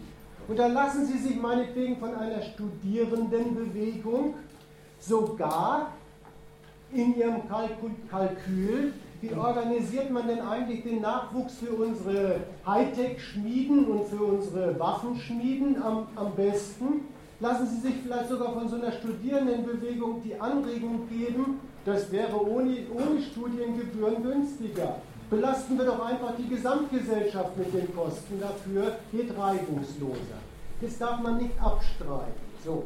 Was aber jetzt die Überlegung zu deiner Seite hin ist, das Erste, was einem eigentlich schon ein bisschen schaudern machen müsste, ist diese untertänige Berechnung von Leuten, die mit so einem Hintergedanken sagen, vielleicht gehe ich deswegen wählen. Merkst du, dass der ganze Ausgangspunkt der Überlegung der ist, komme ich mit meinem kleinen Anliegen bei den Großen da oben in irgendeiner Zeile ihres Programms vor? Das ist das ist so eine abhängige, unterwürfige Kalkulation, mit der der Mann schon losgeht. Jetzt kriegt er für diese unterwürfige Kalkulation ein Angebot. Das ist der gerechte Betrug an seiner Unterwürfigkeit. Das Angebot, was er kriegt, heißt, vielleicht kümmere ich mich um dein Anliegen, wenn du mir einen Freifahrtschein unterschreibst. Und er schreibt mir einen Freifahrtschein, vielleicht kommt dann in meinen Kalkulationen des Politikmachens auch nach der Wahl dein braves Anliegen noch vor und zum Tragen. Und da hat der, der jetzt wo er ist, gesagt, einfach mal darauf aufmerksam gemacht. Das ist jetzt nämlich das zweite, zweite Thema. Was spielt ein Wahl dafür eine Rolle? Wahl spielt die Rolle, dass ein so kleines Anliegen mit einer Sorte von riesigen Kleingedruckten verknüpft wird. Da wird es einem doch schwindelig. Das würde man nirgendwo im bürgerlichen Leben äh, äh, ertragen. Vielleicht kriegst du 2 äh, Euro, wenn du den nächsten Krieg in Syrien gleich mit unterschreibst. Und mir die Freiheit gibst, über das eine wie das andere zu entscheiden. So, so musst du dir die Argumente mal zurechtlegen. Dann äh, mag man nicht mal mehr sagen, das sei eine ungünstige Methode, in, Anliegen durch, äh, durchzusetzen. Man das setzt ein anderes Anliegen durch mit dem Wahlkreuz. Weißt du, äh, das, ist ganz schön, wie vehement du jetzt also diesen Standpunkt äh, nochmal aufschlüsselst. Äh, das Problem am Vortrag, jedenfalls für meine Ohren, besteht darin, dass sie also beispielsweise den Studenten oder den Demonstranten äh, bei Stuttgart 21 hier so wahnsinnig reduziert darauf, dass er nur Wähler ist. Und wenn ich von Kräfteverhältnissen spreche, dann kann, du das ja versuchen, interpretieren und in deinem Geiste einzuordnen. Dahinter steckt schon eine ganze Menge mehr, was Politiker vielleicht in der Bundesrepublik noch nicht so ernst nehmen müssen, was wir aber beispielsweise in Griechenland oder in Spanien an vielen Ecken schon deutlich ernster nehmen müssen, dass wir da eben, oder Bürger, was ein putziges Wort, das hier von euch so genannte, äh, verwendet wird, dass sie eben nicht nur äh, Wähler sind, sondern dass sie schon und dass es darauf ankommt. Und vielleicht wäre das ein Schwerpunkt auch in eurem Vortrag hätte sein können, ja, ja, die zu kritisieren, zu, zu kritisieren. Und das hast du wunderbar gemacht in deinem ersten Teil. Das ist intellektuell wirklich eine brillante äh, Kritik. Das ist äh, so, aber sie reduziert, sie reduziert die Frage so wahnsinnig und macht einiges nicht deutlich. Aber da muss ich dir antworten, da muss ich dir antworten, du darfst den Erklärenden der Wahl nicht die Reduktion vorwerfen, die die Wahl mit den Leuten ja, Wie kommst du darauf, dass ich die Wahl verkläre? Oder? Nein, nein, nein, nein, er, er, er, erklären Sie. Nein, nein, du hast es falsch verstanden. Sie ist die Erklärende. Du darfst, der, du darfst der Erklärung der Wahl nicht vorwerfen, die Reduktion, die die Wahl macht. Ich glaube auch, dass Bürger, wenn sie gegen Stuttgart 21 demonstrieren, alles Mögliche was die bewegt, so auf die Straße tragen und meinen, das sollte man durchsetzen. Aber darüber wird nicht mehr geredet, wenn es einer grünen Partei gelingt, aus diesem Protest ein Wahlkreuz zu machen. Also die Reduktion, die Reduktion, von der du redest, die, die, liegt, die liegt nicht daran, wie wir das erklären, sondern die Reduktion ist überhaupt einer der Kunstgriffe der demokratischen Wahl.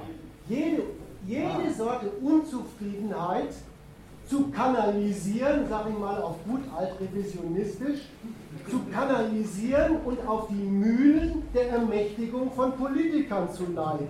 Habe ich mich deutlich ausgedrückt? Ja, das kann ich deinen Worten wiederholen, was Martin Griff gesagt hat. Und äh, das, was wir hier in, am 22. erleben, das erleben wir, man war die erste Wahl war 1949. Also sozusagen diesen Mechanismus kennen wir seit der Zeit. Das ist ja so neu nicht.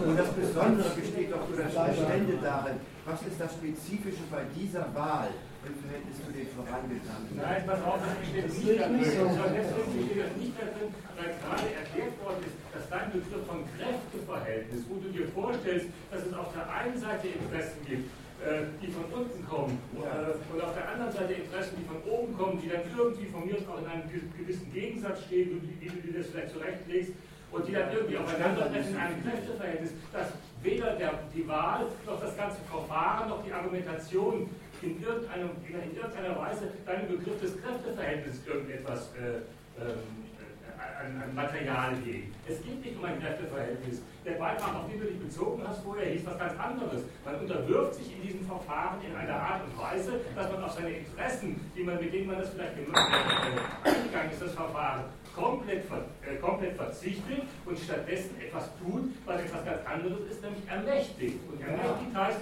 man, man, man gibt der anderen Seite freie Hand in ihrer politischen Entscheidung etwas zu tun. Aber wenn man der anderen Seite freie Hand gibt, dann ist man nicht in einem Kräfteverhältnis. Dann versucht man sich nicht sozusagen gegen die andere Seite durchzusetzen, sondern man überantwortet ihr etwas. Das ist etwas vollkommen anderes in der Politik. Ja, okay. Du, also, du interpretierst mich jetzt so, also auf jeden Fall. Nein, ich sage ja, diese, diese Unterwerfung seit Jahrzehnten, diese Unterwerfung steht, findet statt. Und die Frage ist ja, ihr unterwerft euch ja auch, könnte ich ja sagen, ihr, wenn ich also eine Abgrenzung mache, euch bleibt ja gar nichts anderes übrig. Diese Unterwerfung findet statt.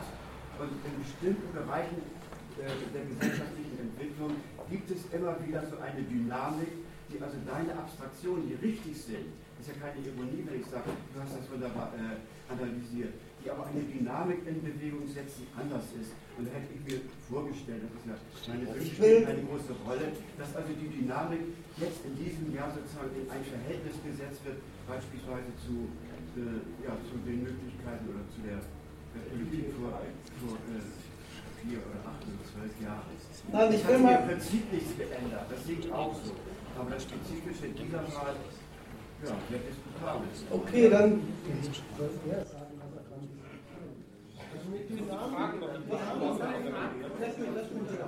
Ich will mal was zum Kräfteverhältnis sagen, weil das Kräfteverhältnis stellt sich für mich in der Kombination vielleicht von zwei Ereignissen dar. Das eine Ereignis ist die Bundestagswahl und das andere Ereignis ist, das Poli ist der Polizeikessel gegen, die Occupy, äh, gegen den Occupy-Protest in Frankfurt. In der einen, an der einen Front wirbt die Politik für exakt die Ermächtigung, die eben erläutert worden ist. An der anderen Front führt sie Leuten, die ein, eine politische Kritik an der Regierung vortragen und ihre Standpunkte in dieser Frage praktisch durchsetzen wollen, vor wie mit Kritik hierzulande umgegangen wird, die sich tatsächlich in einem wichtigen Punkt im Gegensatz zur offiziellen Politik setzt. Was ich mit meinem Vortrag auch sagen wollte, nochmal ausdrücklich, weil ich solche Diskussionen in den letzten Tagen des Wolfram hatte, ich finde es verkehrt, wenn zum Beispiel Leute, die an dem einen Ereignis beteiligt waren, die mitgekriegt haben, wie einem hierzulande mitgespielt wird, wenn man eben nicht an den offiziellen Methoden der Einbringung eines Kreuzes, wo man dann die Herrschaft ermächtigt, sich frei zu betätigen, äh, teilnehmen, sondern sich tatsächlich, ich sage es mal ausdrücklich so, hinstellen und sagen, wir machen eben keine Wahl, sondern wir machen einen Protest, wir machen eine Gegnerschaft gegen den Staat an einem bestimmten Punkt auf. Wenn Leute, die, die diese praktische Erfahrung machen, ähm, gleichzeitig genau der Herrschaft am Wahlsonntag ihre Zustimmung und ein Kreuz geben, dann machen diese Leute einen schweren Fehler. Das wollte ich eigentlich sagen. Ja, wenn's, wenn man schon über Kräfteverhältnisse redet, dann sollte man vernünftigerweise darüber reden, welche Sorte Gegnerschaft oder Kritik fällig ist gegen Verhältnisse, die, hierzulande, die man hierzulande kritikabel findet. Und dann ist die Wahl vielleicht bestenfalls ein Anlass, das nochmal zu sagen, worum geht es hier eigentlich. Aber bestimmt nicht der Ort, wo Leute, die sich zum Beispiel in dieser Weise von der Polizeigewalt behandelt sehen, äh, dann ihren Protest auch noch unterbringen können, der ja offensichtlich gerade nicht in, diese, in, das, in das Programm dieser Regierung passt. Und das, das wollte ich. Das du weißt doch gar nicht, ob die Leute auch wieder so wählen. Also ich habe Leute kennengelernt, die sind durch diese Ereignisse sehr, sehr nachdenklich geworden. Und es ist überhaupt nicht entschieden, ob alle jetzt wieder so wählen. Ich habe ja gar nicht gesagt, dass das alle machen. Ich habe gesagt, ich habe mit Leuten diskutiert, die das, die das, die das tun und ich wollte sagen, was ich daran verkehrt finde. Das ist auch verkehrt, wenn Sie an der, dann haben Sie nichts kapiert. Dann hat also auf den Schaden also nicht, ja, weil, nicht gereicht. Nein. Ich, wollte damit, damit zum Ausdruck bringen, dass die Übersetzung von wie auch immer gearteten gesellschaftlichen Auseinandersetzungen, Streiks, Arbeitskämpfen, Protestbewegungen und so weiter, die Übersetzung dieser Auseinandersetzung in politische Alternativen immer die, das Wegmachen des ursprünglichen Grundes ist, warum die Leute sich überhaupt auf die Straße gegangen sind und die Überführung dieses Standpunkts ist in eine, in eine systemgemäße Politikabteilung ist. Ja, über, denn überführen?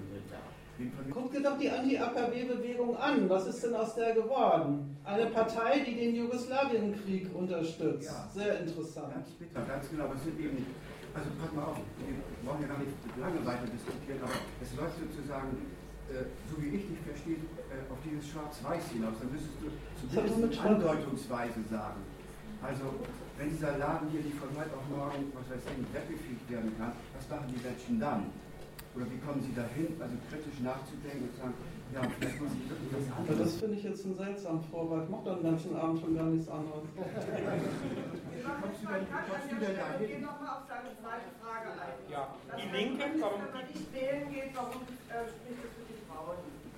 Also das warum nicht die Linken wählen, wenn die doch antikapitalistisch sind? Also zu dem, wer nicht wählt, wählt Frauen, sag ich mal was. Ähm, ich habe dieses Argument in aller Regel von Leuten gehört, die selber auf dem Standpunkt stehen, wie ich meine, der Seite hin korrekt, dass das Braun gar keine nicht zur Demokratie passende Ausnahmeerscheinung ist, sondern sozusagen bloß der Wurmfortsatz eines, einer politischen Moral und einer politischen Gesinnung in dieser Gesellschaft, die überhaupt bloß gar nicht das Spezifikum der NPD und sonstiger Rechtsgerichteter ist, sondern in den, in den normalen etablierten Parteien und in deren Politik gegenüber Ausländern und so fort eine praktische Grundlage hat. Deswegen finde ich es sehr seltsam, dass haargenau die gleichen Leute, die dir an, an jedem Punkt sagen würden, ja klar ist äh, äh, Ausländerfeindlichkeit und so weiter und, und, und äh, die Beförderung des Deutschtums überhaupt gar kein Spezifikum dieser Partei, ausgerechnet bei der Wahl sagen, wenn man, wenn man nicht wählt, stützt man die, weil man könnte ja den anderen Parteien eine Stimme geben und dann würden die die Mehrheitsverhältnisse zu Ungunsten der NPD verschieben. Da müssen die sich auch mal entscheiden, was sie denn jetzt sagen wollen.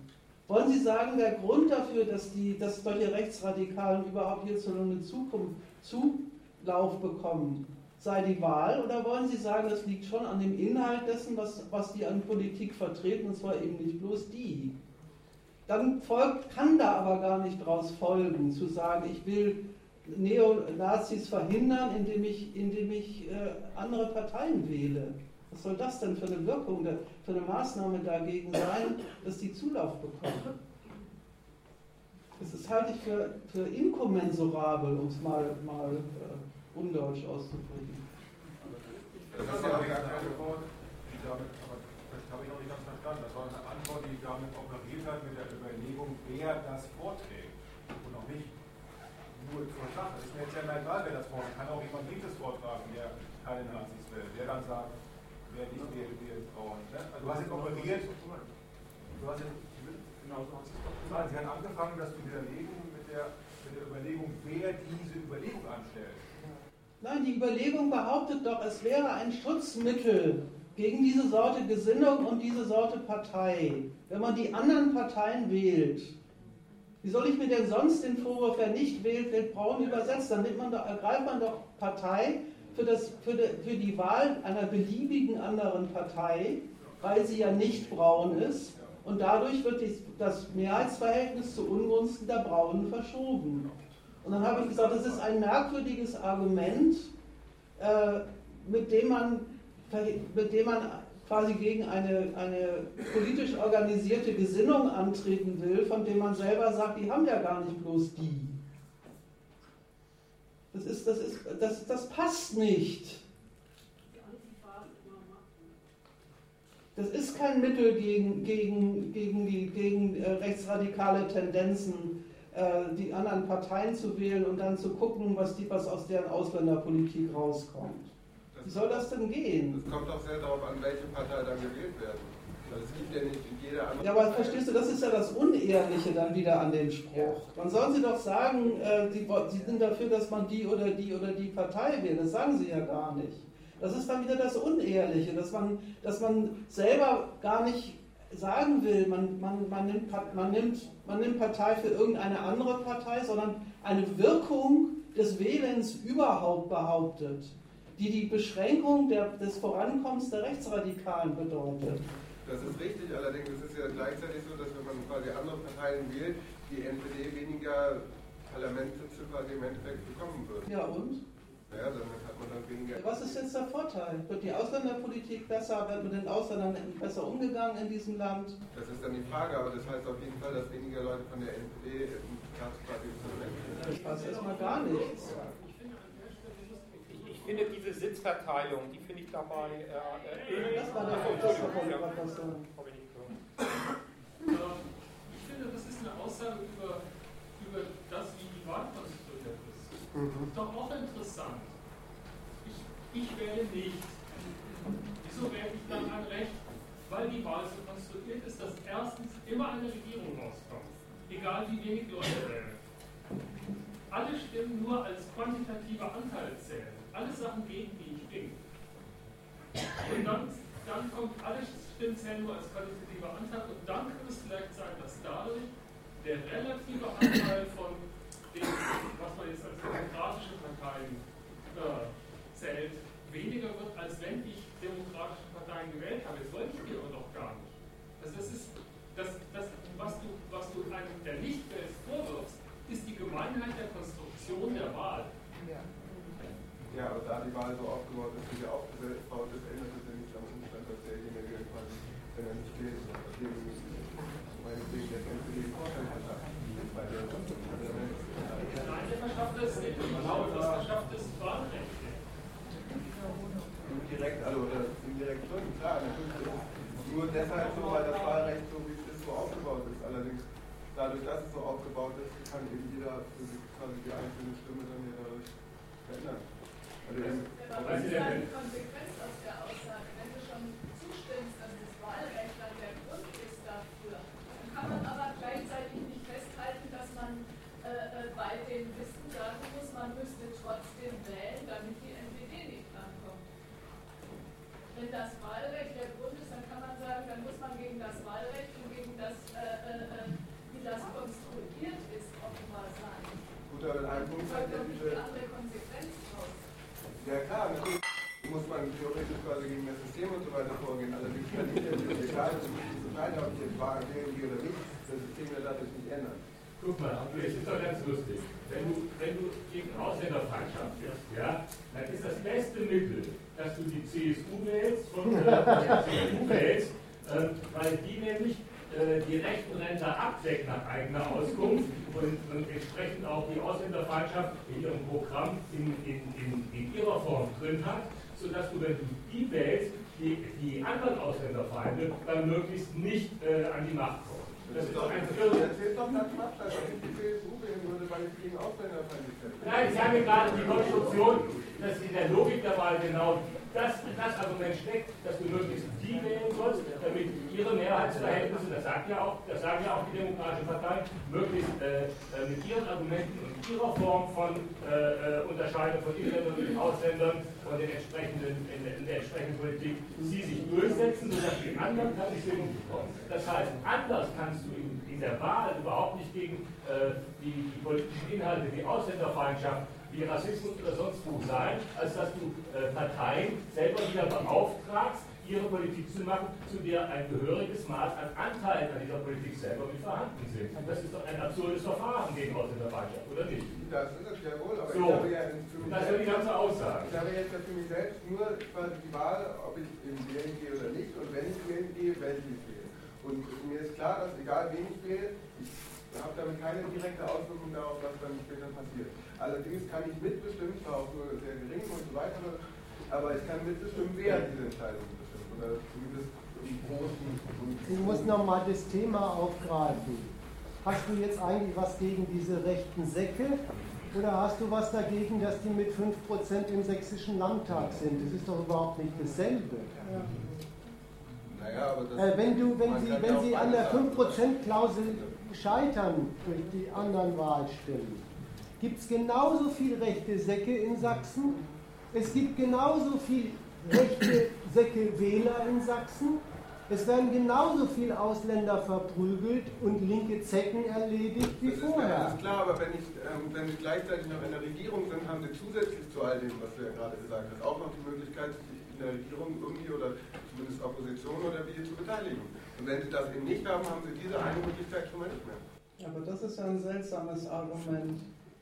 Weil dann, dann sagst du ja selber, dass es gar nicht die, die Agitation gegen die ist, die die verhindert. Das habe ich ja auch gesagt, ja, das ist nicht die Dann setzt du also darauf, dass das politische System sie verhindert. Nein. Das politische System, das sie gerade produziert, soll die verhindern. Nein. Doch. Sondern ich sage nur, dass ich dadurch, dass ich andere Parteien wähle, ist jetzt erstmal, ich würde nicht CSU wählen oder so, aber das ist ja nochmal ganz was anderes. Aber dass dadurch, dass ich andere Parteien, die ihnen schon mal die Möglichkeit nehme, sich im Parlament quasi zu beteiligen oder äh, nein, nein, du, du, machst was. Also mit Nein darf man ja bekanntlich eh nicht stimmen. Ne? Das, äh, das ist auf dem Wahlzettel nicht vorgesehen. Aber du selbst hast dich jetzt zu was anderem vorgearbeitet. Eigentlich bist du ein schönes, äh, schönes Beispiel für das, was vorhin im Vortrag hieß. Das Wichtigste, was in der Wahl passiert, ist eigentlich nicht, dass der Wähler etwas entscheidet, sondern dass er sich entscheidet. Wenn einer was mit dem Argument, ich habe was gegen rechte Säcke, wenn er sich da breitklopfen lässt, deswegen zu wählen, dann entscheidet er sich für etwas. Er entscheidet sich nämlich dazu, dass für ihn aus seiner Abneigung gegen diese Rechten eine Zustimmung zur Ermächtigung der anderen kommen soll. Das schließt übrigens gleich ein, dass er denen, die er da ermächtigt, die dann hinterher durch das Zusammenzählen der, der Kreuze an die Macht kommen, dass er denen die Befugnis abtritt, was auch in der Frage mit den Rechten passieren soll. Übrigens, das sind dann diese, das sind dann übrigens diese Regierenden in Sachsen und so weiter, die, wenn dann mal wieder so eine Antifa-Demo ist, von, denen, von der ich nur bedingt was halten, aber, halte, aber ganz egal, dann sind diese gewählten rechten Verhinderer diejenigen, die immer die Polizei auf die Straße schicken und die Antifas verprügeln lassen. Ähm, das ist, merkst du, was die Wahl in Wirklichkeit macht? Sie übersetzt deine Abneigung gegen Rechte in eine Zustimmung zur Handlungsfreiheit der Gewählten. Nein, damit ist mir bewusst, dass quasi ich wenn ich wähle, nur irgendjemandem quasi die Befugnis erteile, dass er irgendwie entscheidet. Aber das ist vollkommen egal, ob ich jetzt wähle oder nicht. Diese Befugnis hat irgendjemand später trotzdem, wie hier auch schon eben angemerkt wurde, es immer eine Regierung, egal wie viele wählen. Das heißt, wenn 10% der Bevölkerung zur Wahl gehen, dann gibt es trotzdem am Ende eine Regierung, die über 100% der Bevölkerung regiert. Deswegen, deswegen ist es unzulässig, dass du so viel in, hineinlegst in das, was er sagen will. Also was sich vollzieht, ja nun äh, in verschärfter Weise, also jetzt auch wieder, das ist ja auch sowas wie ein Kampf um die Köpfe und das, was in den Köpfen der Menschen in diesem Stadt, in diesem Stadt vor sich geht. Und deswegen sitzen hier auch, na nicht nur heute, aber ziemlich viele Leute und orientieren sich an dem, was ihr sagt. Und es gibt also schon Nuancen, die man auch raushören muss und auf die man sich beziehen muss, auch in diesen Beiträgen hier. Und da kannst du es immer wieder auf die prinzipielle Ebene und auf die kategoriale Ebene äh, geben und auf dieser kategorialen Ebene bleiben und der hast du auch immer recht, da habt ihr beide recht. Und trotzdem ist es keine Antwort auf das, was er sagt oder was ich sage, andere hier in eine andere Ebene beziehen. Ja, das liegt ein bisschen daran, dass ähm, wir uns bemüht haben, und das halte ich auch in dieser, nicht nur in dieser, aber auch in dieser Frage für sehr wichtig, zu unterscheiden zwischen dem, was einer mit einer Tat beabsichtigt und das, was die Tat tatsächlich ist. Und ich kann noch so sehr den, den guten Willen und die guten Absichten einem Menschen zugutehalten. Das macht aus seiner Tat noch nicht was anderes als das, was sie ist. Es ist schlicht und einfach so. Und wenn, ich, wenn, wenn Jonas darauf hinweist, dass es ein, ein bisschen merkwürdiger Schluss, gerade von, von Antifaschisten, die, von, die von, der, von der Polizei, übrigens der etablierten Parteien verprügelt werden und nicht von der, von der Polizei der NPD, ausgerechnet bei der Wahl auf die Idee zu kommen, sie können sich noch eine positive Wirkung des Wählens auf ihr Anliegen vorstellen. Dann muss man erstmal sagen, das ist wirklich eine bloße Vorstellung.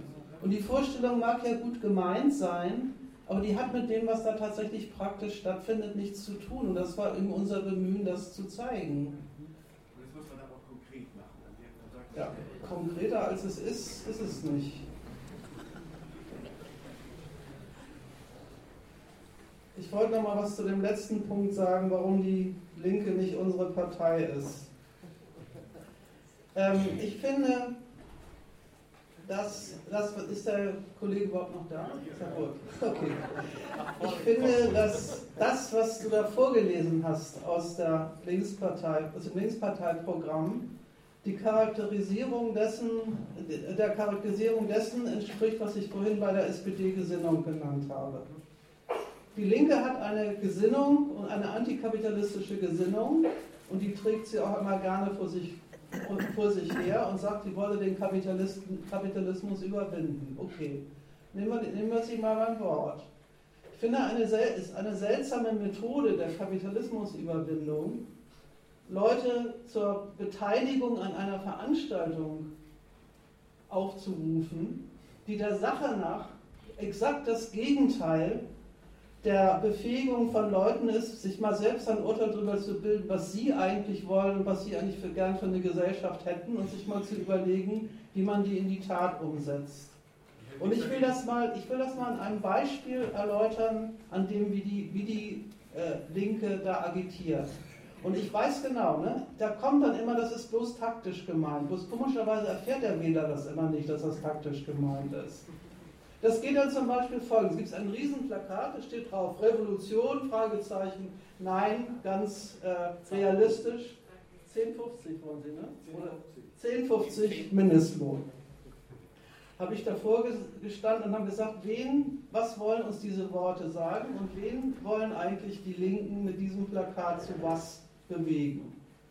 Erstens wollen sie, dass man ihnen zugute hält, dass sie das Wort Revolution überhaupt noch kennen. Dass sie also sozusagen sich, sich präsentieren als welche, die das sich immerhin vorstellen könnten, dass es gar nicht schlecht wäre, wenn es irgendwann mal eine Revolution gäbe. Bloß Leute, ich muss euch leider sagen, steht nicht auf der Tagesordnung, sondern es steht auf der Tagesordnung was Realistisches, 10,50. Gut, fasst vor sich den Kopf und sagt, also die Alternative, von der wir offenbar stehen, ist Revolution oder 10,50. Wie, wie, kommt die, wie kommt die Linkspartei auf 10,50? Ich war bei der, bei der Linksparteisitzung, in der sie sich auf diese Summe äh, äh, geeinigt haben, nicht dabei, aber ich stelle mir den Dialog ungefähr so vor. Die eine Fraktion sagt, um glaubwürdig zu bleiben, dass wir Systemgegner sind, müssen wir einen möglichst hohen Mindestlohn verlangen, weil nur dann glauben uns unsere potenziellen Wähler, dass wir wirklich auf dem Weg zur, Systemüberwindung sind und nicht bloß eine bessere soziale Alternative. Die anderen haben gesagt, aber wenn wir, gibt ja zwei Fraktionen bei denen, die, die, die diskutieren immer so. Und die andere Fraktion sagt, ja, aber wenn wir da 20 Euro draufschreiben, das glaubt uns doch kein Schwein, dass das durchsetzbar ist. Mit, dem, mit, mit der Summe können wir die, die, Realist, die Realisten unter unseren Wählern, die gerne wollen, dass für die armen Leute ein bisschen mehr gemacht haben, nie und nimmer für uns gewinnen, die sagen, das ist doch aus dem Wolkenkuckucksheim. Und dann haben sie wahrscheinlich gewürfelt und hab, dann haben sie gesagt, da muss also die Summe einerseits einen gewissen Abstand zu dem haben, was die anderen Parteien verlangen. Das ist die Grenze nach unten. Mehr als das muss es auf jeden Fall sein.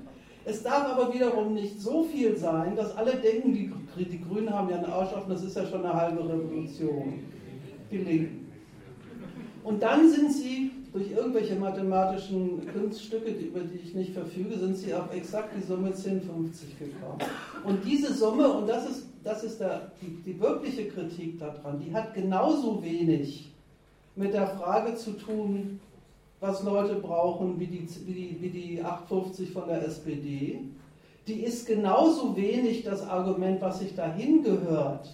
Nämlich es ist überhaupt ein Skandal, die Politik dafür gut zu finden, dass sie einen Missstand korrigiert, der darüber zustande kommt, dass überhaupt die, der Lohn zu einer, einer nach unten freigegeben ist durch, die, äh, durch das Verhältnis, was hier zwischen Kapital und Arbeit herrscht.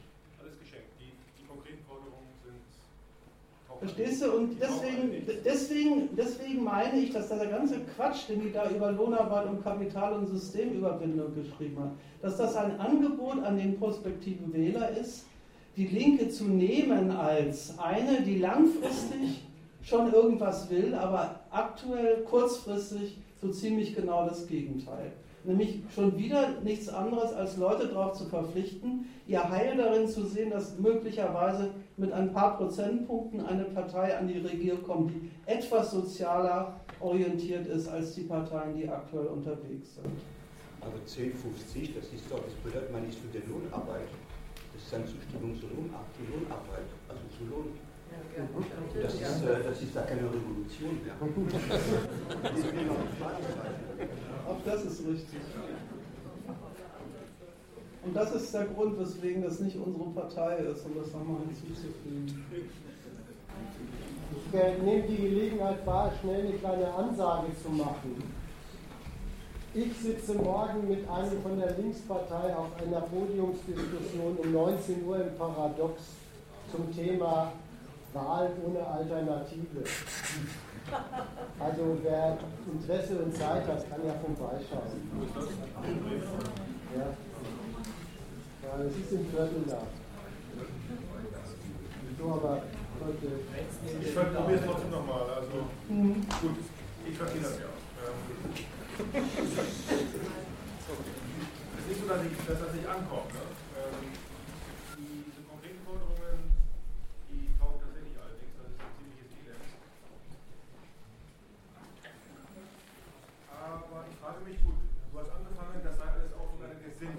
Mhm. Da könnte, man ja, da könnte ich mich jetzt mal fragen, wo, wo, wo, woher weißt du das, wo kommt das her? Also ich habe mich ja nicht umsonst auf das Parteiprogramm bezogen oder nicht, nicht auf das Wahlprogramm und nicht auf die Wahlplakate, die irgendwie auch mal nicht geärgert, auch gerade über die Promotionsplakate. Das ist wirklich ein Grund, sie nicht zu wählen.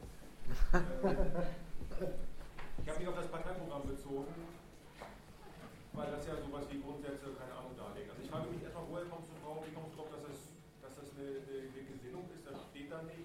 Aus dem, was die, was die Partei praktisch macht. Verstehst du, die, die beherrscht ja auch perfekt, die beherrscht ja auch perfekt das, ist das Verfahren, was ich am Anfang gesagt habe, der Trennung von Absicht und Tat. Du sollst dir bei allem, was die Linken machen, auch wenn es so konterrevolutionär ist, konterrevolutionär ist wie nichts, das schöne Wort mal zu verwenden, dabei denken, das ist möglicherweise ein Schritt in die richtige Richtung. Dabei hat es der Sache nach überhaupt nicht den Charakter eines Schritts in die richtige Richtung, weil es in keiner Weise einen Beitrag leistet zur Aufklärung der Leute über die Gründe, aus denen sie in der beschissenen Lage sind, in der sie sind. Und wer eine Partei, die sich gar nicht zum Anliegen macht, überhaupt mal ein paar Klarstellungen in die Richtung loszuwerden, was, was ist denn der Grund dafür, warum aus der Politik immer nicht das rauskommt, was, was ihr eigentlich bräuchtet, sondern letztlich wieder den Grund dafür in die Frage verlegt, es sind die falschen Leute dran. Der, der unterstützt genau diese Sorte unselbstständigen äh, sich Beurteilens, das der Jonas vorhin charakterisiert hat. Wenn die Linke sagt, lasst uns dran, dann wird die Politik anders.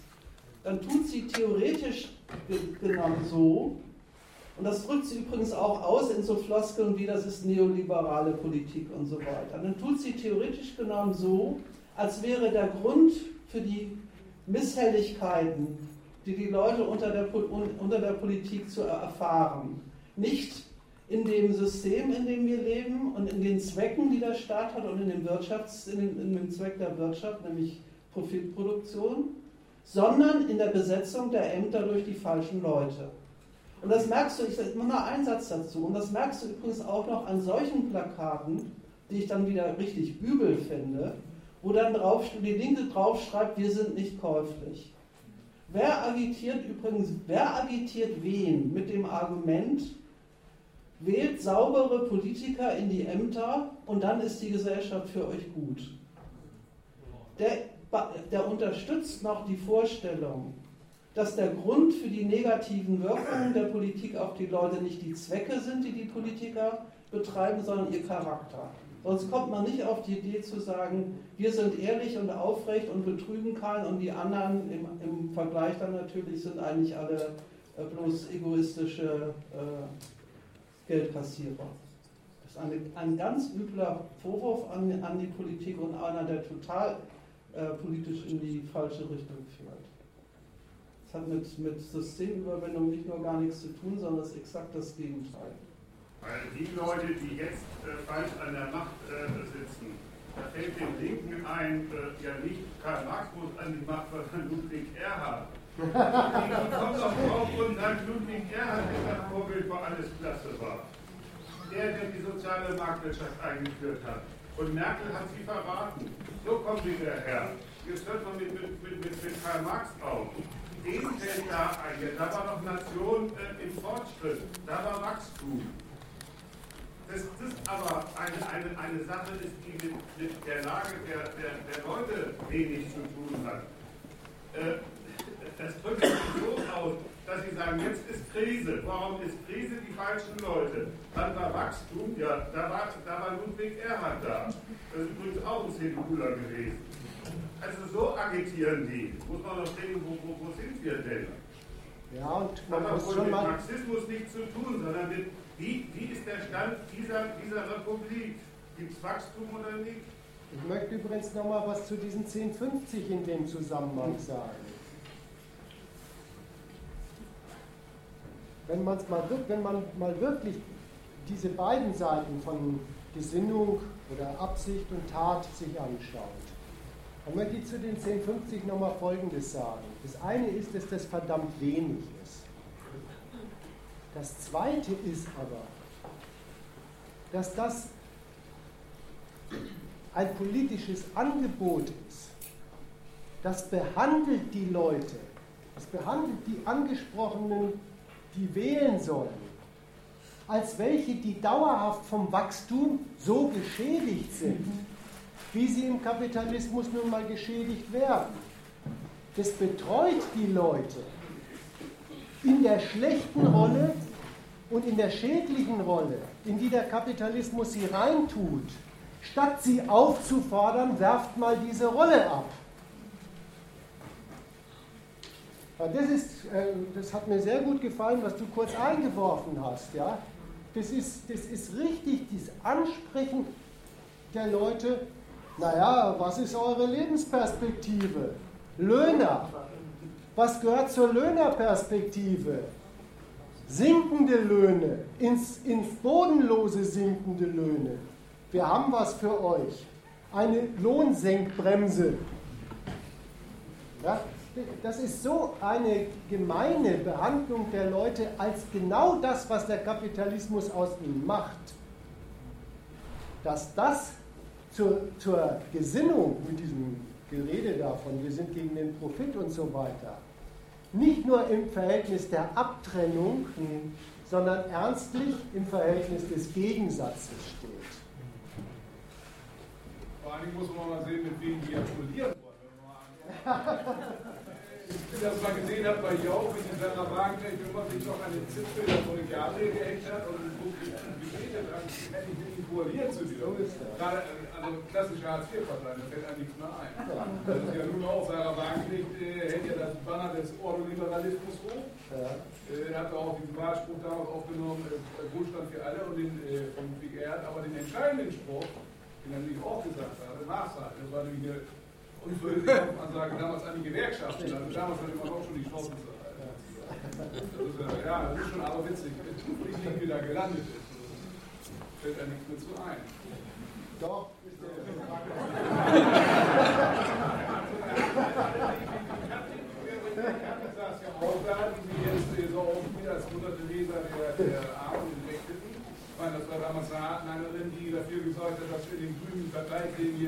Hartz IV durchgesetzt wird. Ich meine, die äh, den Spruch gebracht hat, meine Vision ist, dass Hartz IV Wirklichkeit wird.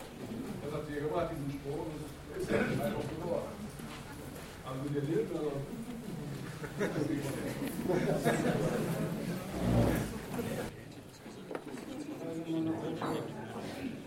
gut, dann Schluss.